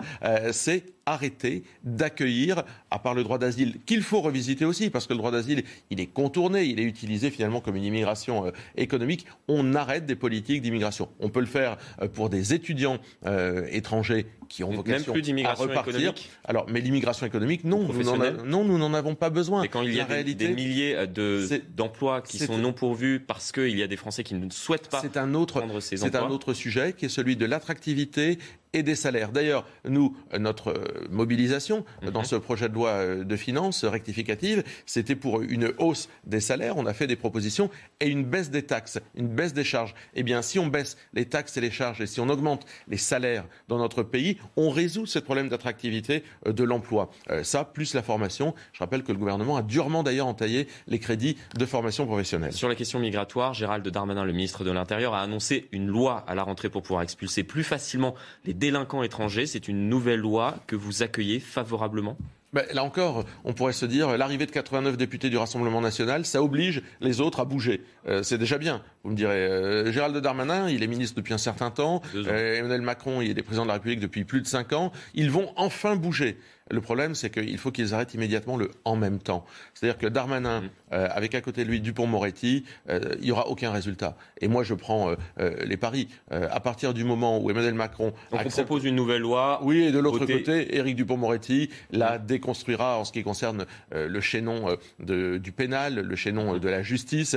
Et donc, on peut prendre rendez-vous immédiatement l'année prochaine. Et vous verrez que le nombre d'OQTF, c'est-à-dire de, de délinquants étrangers qui doivent retourner dans leur pays d'origine, il sera toujours à peu près du même niveau, c'est-à-dire 10% aujourd'hui, ce qui constitue un véritable scandale. Cette insécurité qui est liée à l'immigration, elle touche les Français les plus modestes. Euh, moi, dans ma circonscription, euh, qui est une circonscription populaire, ce sont les Français les plus modestes qui subissent les cambriolages, les agressions, les agressions au couteau, les agressions devant le tram euh, dans la ville de Denain. Ce sont les Français les plus modestes qui la subissent en premier. Euh, vous parliez euh, justement de ces euh, OQTF prononcés. Moins de 10% des OQTF prononcés sont exécutés actuellement sur notre territoire. Un chiffre, un chiffre en baisse quasiment constante ces dernières années. Comment l'expliquez-vous? Sommes-nous trop complaisants vis-à-vis des pays qui ne souhaitent pas reprendre sur leur territoire leurs ressortissants délinquants dans notre pays Il y a deux explications. D'abord, il y a un véritable manque de courage euh, politique. On ne s'est pas attaqué à cette problématique du renvoi des étrangers délinquants dans Il y a eu une pays. tentative de Gérald Darmanin de réduire le nombre de visas dans Non, certains pays. Ça n'a pas, en tous les cas, sur le fait de renvoyer, il n'y avait pas de volonté politique. C'est-à-dire qu'on n'a jamais voulu faire euh, jusqu'à ici le lien entre immigration et délinquance. Ça expliquait euh, en partie les choses. Et il n'y a pas de courage diplomatique. Bah oui, il faut être un peu exigeant euh, vis-à-vis de pays qui peuvent être des partenaires d'ailleurs, mais qui doivent reprendre leur délinquance. C'est-à-dire qu'effectivement, le nombre de visas accordés à ces pays doit être drastiquement euh, baissé. Euh, on doit se servir de ce rapport de force euh, pour pouvoir agir, mais également taxer les transferts d'argent. Vous savez, tous ces gens qui renvoient de l'argent dans leur pays d'origine chaque mois via un certain nombre de sociétés type Western Union, etc., eh bien, ils doivent être durement taxés. Vous ne voulez pas reprendre vos délinquants qui sont de votre pays, vous ne pourrez plus, depuis la France, envoyer un certain nombre de dividendes dans vos pays d'origine. Euh, Nous ne comptons plus les morts suite à des agressions à l'arme blanche dans notre pays. Certaines sont parfois à peine relayées euh, dans la presse. La violence est-elle en train de se banaliser dans notre pays? Oui, mais là encore, euh, ouvrir les yeux, euh, c'est quelque chose que- auquel nous avons contribué pendant des années. Euh, hier, je crois que c'est au Mans, où c'est un Afghan qui a fait une attaque, qui a attaqué quelqu'un au couteau. Il y a euh, Plusieurs 120 patients. attaques au couteau par jour. Un Afghan, qu'est-ce qu'il fait sur le territoire français? L'Afghanistan n'est pas un territoire en guerre. Eh bien, il doit être immédiatement renvoyé chez lui. Il doit y avoir du résultat. Les lois qui existent doivent être appliquées, doivent être fermes et doivent être concrètes. Euh, on ne peut pas se mettre à discuter euh, sans arrêt. Il y a un principe. Vous commettez un acte délictueux en France, alors que vous n'êtes pas français, eh bien vous retournez euh, là où, de là où vous venez. Et c'est un retour, c'est un renvoi sans retour possible. C'est un aller simple. On ne revient plus en France à partir du moment où on a abîmé la France. Cela euh, concerne bien évidemment les personnes qui sont euh, actuellement sur le territoire national de manière euh, irrégulière, mais quelles sont vos propositions pour en finir totalement avec cette violence devenue insupportable pour les Français? Mais c'est une justice qui ne soit pas laxiste. La réalité, Il y a un sont- sentiment d'impunité. C'est pas un sentiment. Il y a de l'impunité. Les gens voient qu'il y a de l'impunité. Ils se rendent bien compte que qu'est-ce que risque un dealer aujourd'hui, un dealer euh, identifié dans un quartier Qu'est-ce que risque quelqu'un qui fait des rodéos sauvages et qui met euh, en péril la vie euh, des uns et des autres? Qu'est-ce que risque des voyous qui nuisent à la vie d'un quartier? En réalité, rien. Si ce n'est que d'aller faire un tour au commissariat, de désespérer les forces de l'ordre qui les attrapent et de revenir le lendemain dans leur quartier. Il y aura un jugement six mois après qui sera un rappel à la loi parce que c'est ce qu'aime Éric Dupont-Moretti qu'on rappelle aux délinquants euh, la loi, et puis ça leur permet de continuer leur cavalcade. Donc la réalité, c'est qu'il y a une justice qui est laxiste, il n'y a pas de place de prison, il faut des peines adaptées, pas mettre tout le monde en prison pour six mois, je veux dire des peines adaptées qui tombent immédiatement. Pour construire de nouvelles prisons Oui, bien sûr, des places de prison, mais aussi euh, des centres pour mineurs délinquants, un par département. C'était une proposition de Marine Le Pen à l'occasion des élections présidentielles. Donc des peines adaptées immédiates qui tombent tout de suite et qui ne laissent pas les gens repartir sans aucune sanction. La sanction, ça a du sens dans toute éducation. Eh bien aujourd'hui, on est un pays qui ne sanctionne plus les délinquants. Ça explique le- les chiffres que nous connaissons. Vous évoquiez euh, tout à l'heure euh, la problématique des quartiers. Est-ce que selon vous, actuellement, euh, sur notre sol, il y a des quartiers qui sont hors du champ de la République Je crois que la, la réponse est dans votre question. Euh, ne pas euh, le voir, ne pas le dire, c'est passer à côté de la réalité. Euh, mais c'est plus que des quartiers. Il y a des, des secteurs désormais dans toutes les villes de France euh, qui sont ou des secteurs de non-droit ou des secteurs d'un autre droit. C'est-à-dire que des gens ont décidé que ce n'est pas le le droit. quartier de la Guillotière, par exemple Mais oui, en Lyon plein centre de Lyon. Mais vous savez, c'est valable dans toutes les villes de France, qu'elles soient grandes ou désormais qu'elles soient des villes moyennes. Il y a des coins dans lesquels c'est un autre droit qui s'applique. Alors, euh, on vous raquette pour une place de parking, on vous empêche de pénétrer dans un hall d'immeuble. Euh, une autre loi s'impose à ceux qui vivent. C'est inacceptable dans notre pays et c'est ça qui déconstruit aussi euh, un pays. C'est ça qui abîme le tissu républicain. En fait, c'est pas le vivre ensemble, c'est le vivre avec. Il faut vivre avec. Voilà. L'État n'est plus là pour faire respecter les choses. On est obligé de vivre avec. Ben nous, on ne se résout pas à vivre avec ça. C'est cette fameuse phrase prononcée par euh, Gérard Collomb lorsqu'il a quitté le ministère de l'Intérieur. Aujourd'hui, on vit côte à côte. Demain, on vivra face à face. Oui, mais tous ces gens-là, ils font des constats. Enfin, je veux dire, ils font des constats, mais sauf qu'ils sont en responsabilité. Euh, Ils aiment ce terme, être en responsabilité. Il y a Gérald Darmanin, Euh, par exemple, qui oui, a annoncé qu'il y a eu euh, 31 policiers supplémentaires qui ont été déployés dans le quartier de la Guillotière.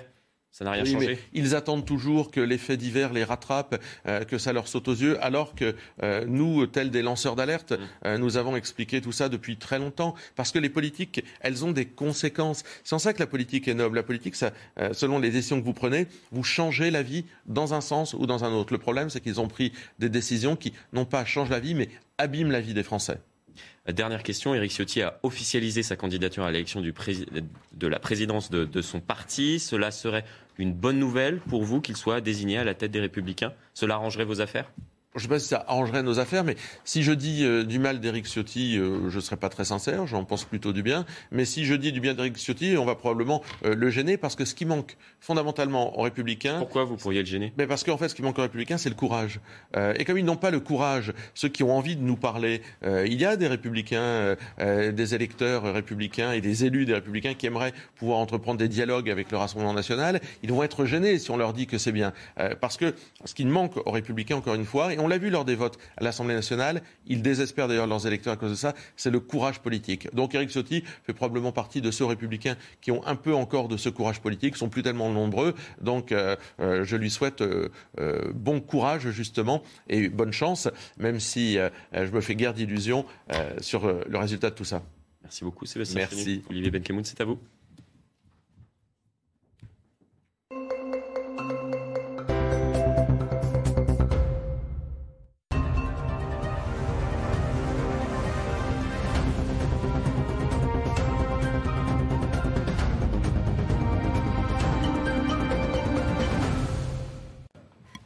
Bonjour, rebonjour à tous. C'est la, suite et la fin de votre matinale sur CNews. Dans un instant, nous partirons dans le quartier de la Guillotière à Lyon. Depuis quelques jours, vous le savez, CNews a posé ses, caméras. Vous entendrez le témoignage exclusif de plusieurs femmes qui ont été euh, agressées et qui euh, témoignent. Nous parlerons également du feu dans, l'Hérault et puis en Ardèche. Plusieurs départs de feu qui semblent être fixés. Cette nuit, on fera un point complet. Et puis les vendanges, les vendanges précoces, c'est notre fil rouge. Ce matin, on retrouvera Jean-Luc Thomas au milieu des vignes. On l'a déjà vu tout à l'heure. Il nous a montré les, les grappes qui sont vraiment belles, mais qui sont très en avance. D'autres euh, détails tout à l'heure avec Jean-Luc Thomas qui se trouve déjà avec le vigneron. C'est du côté de Rivesaltes dans les Pyrénées. Mais pour commencer, direction donc euh, la Guillotière, quelques jours après l'agression de trois policiers en, civil. Euh, le quartier est toujours sous tension, c'est ce que constatent nos reporters. Chana. Et oui, les riverains vivent dans l'insécurité, notamment les femmes. Et nous vous diffusons ces deux témoignages exclusifs ce matin euh, sur CNews, ceux de deux femmes victimes d'agression dans ce quartier de la Guillotière. Reportage de Jeanne Cancard et Fabrice Elsner avec le récit de Michael Dos Santos. Depuis plus de dix ans, Charlotte et Florence vivent dans le quartier de la Guillotière. Leur constat est le même, les trafiquants se livrent une guerre à ciel ouvert. Ils se bagarrent tout le temps, quoi. Assez souvent. T'en as une à peu près tous les jours. Il y a deux semaines, j'en ai vu 30-40 sur un seul. Des délinquants parfois très agressifs, peu importe la personne en face, les deux femmes ont été confrontées au danger à plusieurs reprises. Je me suis fait agresser deux fois, dont une fois où on m'a demandé de monter dans, dans la voiture du gars. Donc j'ai eu un petit peu peur. Heureusement, j'ai des copains qui ont des bars et je me suis réfugiée là-bas. Je m'embrouille des fois avec des mecs parce qu'il y a toujours une espèce de tocard qui vient te coller en te disant que t'es bonne ou ce genre de truc. Donc il a menacé de me taper, donc je l'ai humilié devant la place publique. Une peur auquel s'ajoutent des vols. Leurs biens ont également été visités.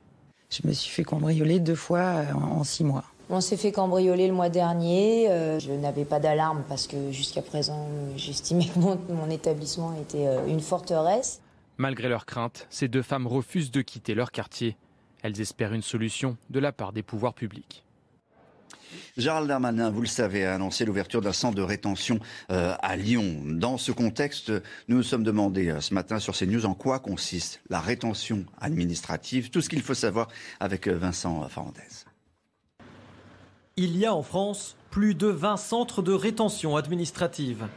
Y sont placés les étrangers qui font l'objet d'une obligation de quitter le territoire français, d'une interdiction administrative de retour du territoire français, d'une décision d'expulsion, d'une interdiction judiciaire ou d'une mesure d'éloignement.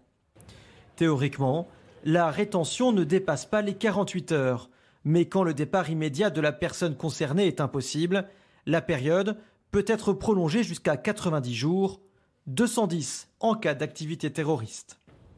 À l'intérieur de ces centres, les personnes peuvent faire appel à un avocat, demander à être examinées par un médecin, librement communiquer avec l'extérieur ou recevoir l'aide d'associations.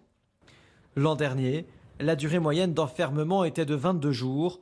Plus de 42 000 personnes ont été placées dans les centres de rétention administrative. La basilique Notre-Dame de Boulogne-sur-Mer dans le Pas-de-Calais, vandalisé un homme qui était en, en, pleine crise de folie, a été interpellé. Il s'agit d'un Américain de 31 ans, Chana. Et il a littéralement saccagé l'intérieur de la cathédrale, le mobilier, mais aussi les statues et des reliques ont été dégradés. Le récit d'Adrien Spiteri. C'est dans la nuit de mardi à mercredi qu'un Américain de 31 ans pénètre dans la basilique Notre-Dame de Boulogne-sur-Mer avant de commettre plusieurs actes de vandalisme. Sur ces photos diffusées par la police, les dégâts sont visibles, des bancs renversés et certaines statues totalement détruites. Des destructions que déplore le président de l'association des pèlerins de la ville. J'hésite entre, entre la tristesse et l'effondrement, quoi. C'est s'en prendre à des symboles religieux euh, gratuitement pour rien. Je veux dire, c'est euh, ça n'a aucune signification. Rapidement interpellé par la police, l'auteur des faits a été placé en garde à vue. Il devrait prochainement rencontrer un psychiatre pour évaluer son état mental. Des actes de vandalisme en hausse dans la région selon cet élu de l'opposition qui pointe du doigt des défaillances sécuritaires. C'est quelque chose qui ne se voyait pas avant et qui se, qui se manifeste de plus en plus aujourd'hui.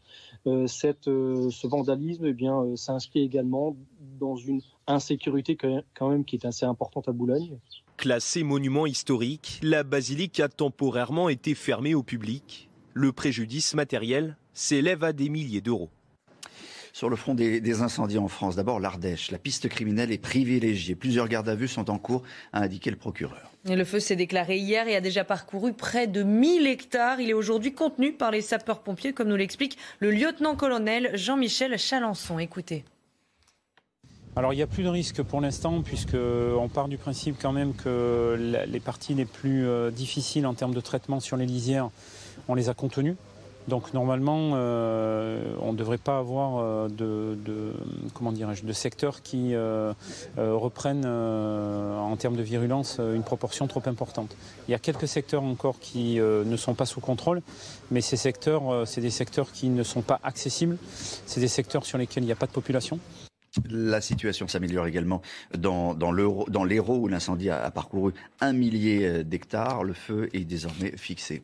Et pour lutter contre les incendies, les pompiers du département utilisent des caméras de surveillance. Une fois la fumée détectée et le départ de feu acté, les caméras permettent de définir l'ampleur du feu. Tout ce qu'il faut savoir dans ce reportage signé Jean-Luc Thomas.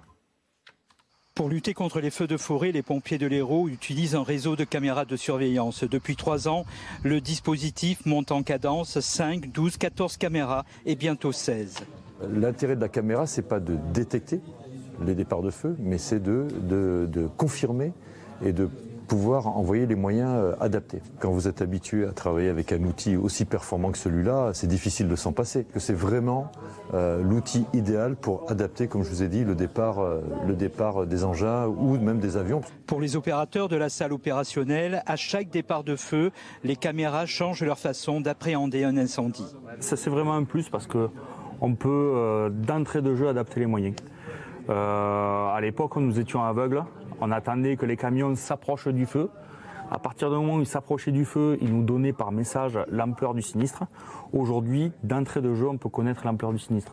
On vient d'avoir euh, un appel. Nous allons nous, nous, y rendre. Nous allons faire une recherche de lieu. Pour compléter ce réseau, l'hélicoptère de reconnaissance et de commandement possède sa propre caméra. Les images sont transmises là aussi en direct en salle opérationnelle. Ce qu'ont développé les, les, les, pompiers et la technologie, c'est important, c'est les systèmes de veille. Mais bien sûr, de détecter le plus tôt possible le, le, le premières fumées, les premiers gagements de chaleur. Alors, attention, faut entrer de l'attention, il y avait déjà dans les Landes des tours de vigie avec des jumelles, et dès qu'on envoyait une fumée, on donnait les coordonnées, on envoyait un avion tracker survoler, et après, les Canadaires. Et là maintenant, on va installer donc des caméras de surveillance. Et derrière les caméras de surveillance, on met de l'intelligence artificielle qui va analyser l'ensemble, mmh. la profusion des images, détecter un point chaud la localisation, et après, on, on va envoyer un avion de reconnaissance ou un hélicoptère, et après, immédiatement, les, les bombardiers d'eau. Voilà. Objectif, taper la tête de Le plus feu le rapidement plus rapidement possible, Ça, c'est la, la technique des, des- des pompiers euh, en France. Les résultats de Total Energy et d'EDF, on, on vient de les, de les- de les avoir, euh, Jean-Baptiste Giraud. Pour Total Energy, on s'attendait à ce que ce soit euh, haut. C'est astronomique. C'est astronomique, mais surtout, et euh, je vais demander à ce qu'on affiche euh, le carton avec les chiffres, l'important c'est de mettre en regard les résultats d'EDF et les résultats de Total Energy. Voilà, ça va arriver dans quelques instants. Vous avez d'un côté EDF qui a annoncé pour le premier semestre une perte de 5,3 milliards. Elle est absolument abyssale, ça n'est jamais arrivé dans l'histoire de cette entreprise. Bénéfice. C'est des déficits. donc. déficits, moins 5,3 milliards d'euros. Et Total Energy, alors ce sont des dollars et pas des euros, mais c'est pas très important puisque c'est à peu près la même chose. On est à parité aujourd'hui. Plus 10,6 milliards d'euros pour Total Energy. Si c'est une petite règle de 3 toute simple, hein. si on prend la moitié des bénéfices de Total Energy, on couvre les pertes de EDF. Il ne vous échappera pas que l'un produit de l'électricité avec des centrales nucléaires à l'arrêt et l'autre, eh bien, exploite du pétrole. Les bénéfices de Total viennent en particulier du GNL. Total, c'est pas que du carburant à la pompe. Ils font beaucoup de gaz naturel liquide. Et il vous a pas échappé qu'en ce moment, le gaz, il avait un petit Mhm. problème, une petite tension. Et gagne énormément d'argent aussi sur la pétrochimie et sur le raffinage. Donc les deux chiffres sont à mettre en perspective et nous montrent dans quel monde nous nous dirigeons. Voilà, on peut remettre peut-être ce, ce- ce- ce carton, moins 5,7 Voilà. milliards. On le remet, moins Euh, 5,3 milliards d'un côté pour EDF, plus 10,6 milliards pour Total Energy. Ce sont deux chiffres qu'il faut vraiment bien avoir en tête et mettre en perspective l'un avec l'autre. On rappelle que les, les- les députés ont failli taxer les, les super profits, en tout cas les. les Vous les comprenez sociétés mieux pourquoi comme- euh, comme Total, Energy peut accorder évidemment euh, une aide de 20 centimes sur le litre. Maintenant, rappelons quand même que la France, ce n'est que 21% des résultats d'EDF, euh, de pardon, de Total Energy. Total Energy gagne 20% de son ch- chiffre d'affaires en France, 44% en Europe. Et dans, dans le monde, c'est pas la plus grosse. euh, C'est pas la plus grosse, des- des mais c'est une entreprise qui exploite voilà, du carburant. Ce mois de juillet sera très probablement le plus sec jamais enregistré depuis euh, 1958. Seulement 8 mm de pluie sont tombés depuis le 1er juillet, Et avec euh, cette ch- sécheresse et puis le, le- le beau temps, euh, évidemment, le raisin est sorti plus tôt. C'est ce qu'on appelle les, les vendanges précoces qui ont démarré. Jean-Luc Thomas se trouve dans les Pyrénées euh, orientales, euh, du côté de Rivesaltes. Et euh, on vous a vu tout à l'heure au milieu des, des raisins. euh, ça a commencé à 7 heures ce matin, les, la vendange. Euh, il y avait une dizaine de, de vendangeurs qui étaient, qui étaient au travail, Jean-Luc.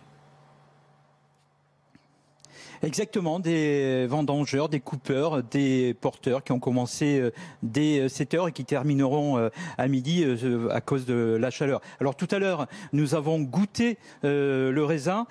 Dans euh, cette cuve euh, qui est là, eh bien, il y a tout ce qui a été ramassé depuis, euh, enfin, ça a été pressé. Ensuite, le jus est venu dans cette cuve et on va le, on va le goûter pour vous, ce, ce jus de raisin qui deviendra ensuite un vin doux naturel au mois de, au mois de mars. On va, on va le goûter pour, je vais vous dire comment, comment il est.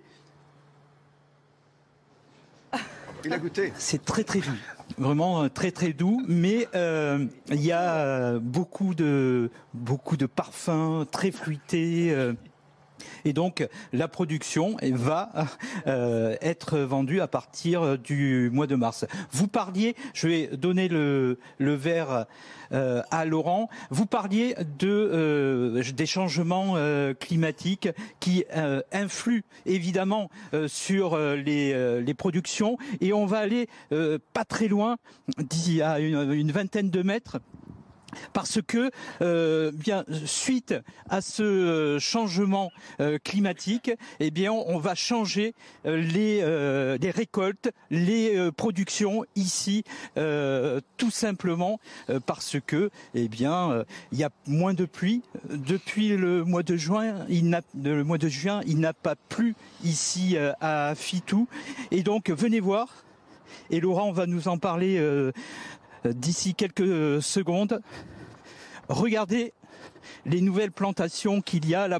C'est un c'est un test, mais vous voyez, euh, c'est de l'aloe vera Et donc, ça va peut-être un jour remplacer les vignes ici. Expliquez-nous, euh, Laurent.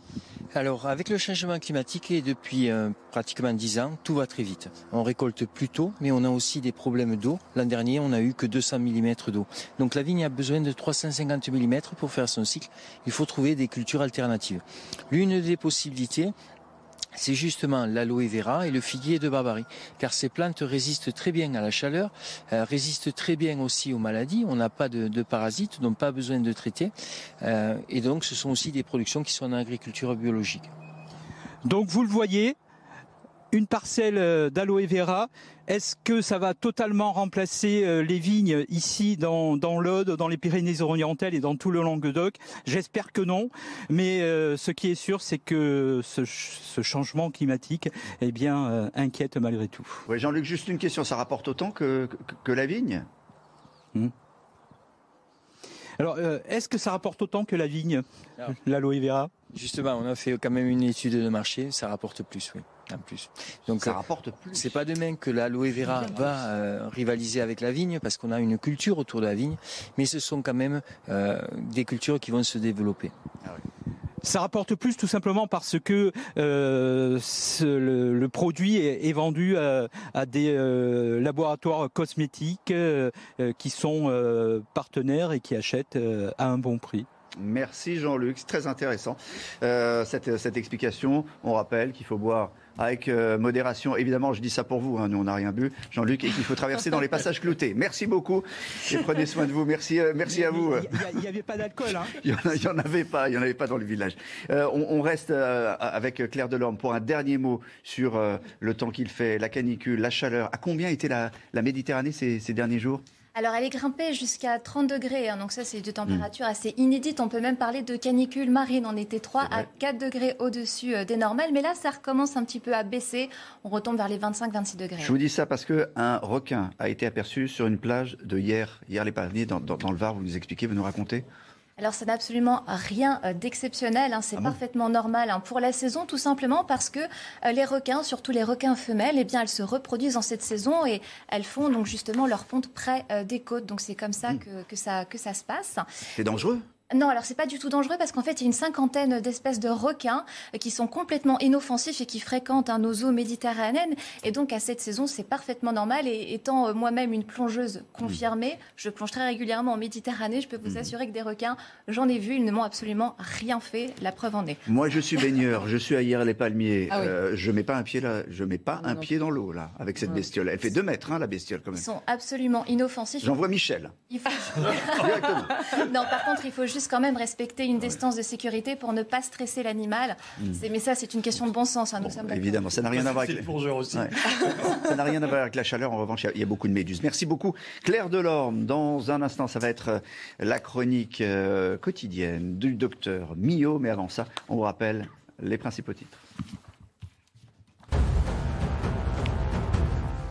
Plus de 7 Français sur 10 pensent qu'il faut réduire le flux d'immigration en France. C'est le résultat de notre dernier sondage CSA pour CNews. Une opinion qui s'ancre de plus en plus à gauche de l'échiquier politique. Un socialiste sur deux y est favorable. Un pompier volontaire du SDIS de l'Hérault a été interpellé. Il est suspecté d'avoir allumé 8 feux dans le département ces dernières semaines. Il a été placé en garde à vue. À partir d'aujourd'hui, notre planète vit à crédit. L'humanité a utilisé l'ensemble de ce que peut produire la planète en un an, sauf qu'aujourd'hui nous sommes le 28 juillet. On appelle ça le jour de dépassement et chaque année il arrive de plus en plus tôt. L'année de son instauration en 1970, le jour de dépassement était tombé le 29 décembre. Tous les jours, l'éclairage chanté du docteur Brigitte Millot. Ce matin, on pose quelle question? Comment éviter la maladie de Lyme? Allez, on y va. Bonjour, docteur Millot.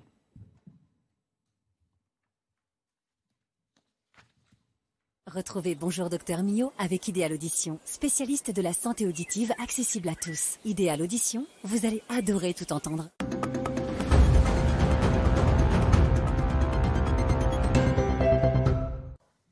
Alors cette maladie de Lyme, elle est transmise par euh, une tique, c'est un petit acarien qui se nourrit de votre sang. Euh, le problème, c'est que quand elle vous pique, vous ne le sentez pas. La piqûre est indolore parce qu'en fait, en même temps, elle injecte un petit anesthésiant, donc vous sentez rien du tout. Ensuite, autre problème, c'est que parfois elle vous pique, elle se gonfle de sang, elle fait son repas, et une fois bien repue, elle lâche prise, elle tombe, et donc vous avez été piqué, mais vous ne la sentez pas.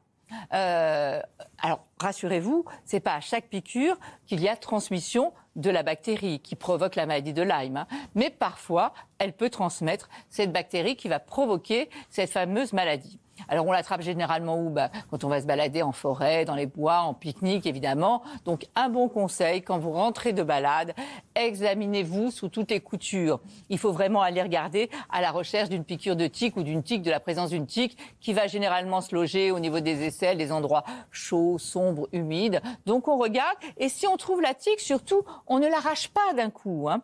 Moi, ce que je vous conseille, c'est d'acheter, d'avoir toujours sur vous, d'ailleurs, même en balade, un tire-tique. On glisse, c'est une espèce de petite fourche comme ça. On glisse le, le tire-tique sous la tique et on tourne délicatement comme ça pour l'enlever. Ensuite, il faut toujours se surveiller après pendant parfois un mois. Euh, il peut apparaître une tache qui est totalement caractéristique de la maladie de Lyme. C'est une tache rouge qui va faire un peu comme une forme de cocarde et qui va s'agrandir de manière centrifuge comme ça au fil des jours. Là, vous filez tout de suite chez votre médecin. C'est typique d'une maladie de Lyme. Mais il peut y avoir aussi d'autres signes qui apparaissent parfois un petit peu plus tard. Un peu de fièvre, un peu de douleur articulaire, un peu de signes neurologiques, de signes cardiaques. Donc c'est pour ça que c'est assez difficile. Mais quoi qu'il en soit, le principal reste la prévention, quand on va en balade, on se protège, on met une nappe pour un pique-nique par exemple, ou des vêtements un petit peu fermés. Quand il fait chaud, je sais, c'est pas très agréable, mais pour éviter, mais surtout, on s'inspecte tous en rentrant de promenade et on continue à s'inspecter pendant un mois après une balade. Et oui, je sais. Et puis n'oubliez pas, hein, un tire-tique toujours sur vous. C'était Bonjour Docteur Millot avec Idéal Audition, spécialiste de la santé auditive accessible à tous. Idéal Audition, vous allez adorer tout entendre. Voilà, tous les jours les conseils santé du docteur Millot. C'est la fin de votre matinale. Merci beaucoup euh, Jean-Baptiste Giraud, Michel Chevalet de nous avoir accompagnés. Chana Lousteau, à demain pour la dernière de la semaine. Et avant les vacances, dans un instant, la météo de Claire Delorme, puis Elliot Deval pour l'heure des pros. Bye bye.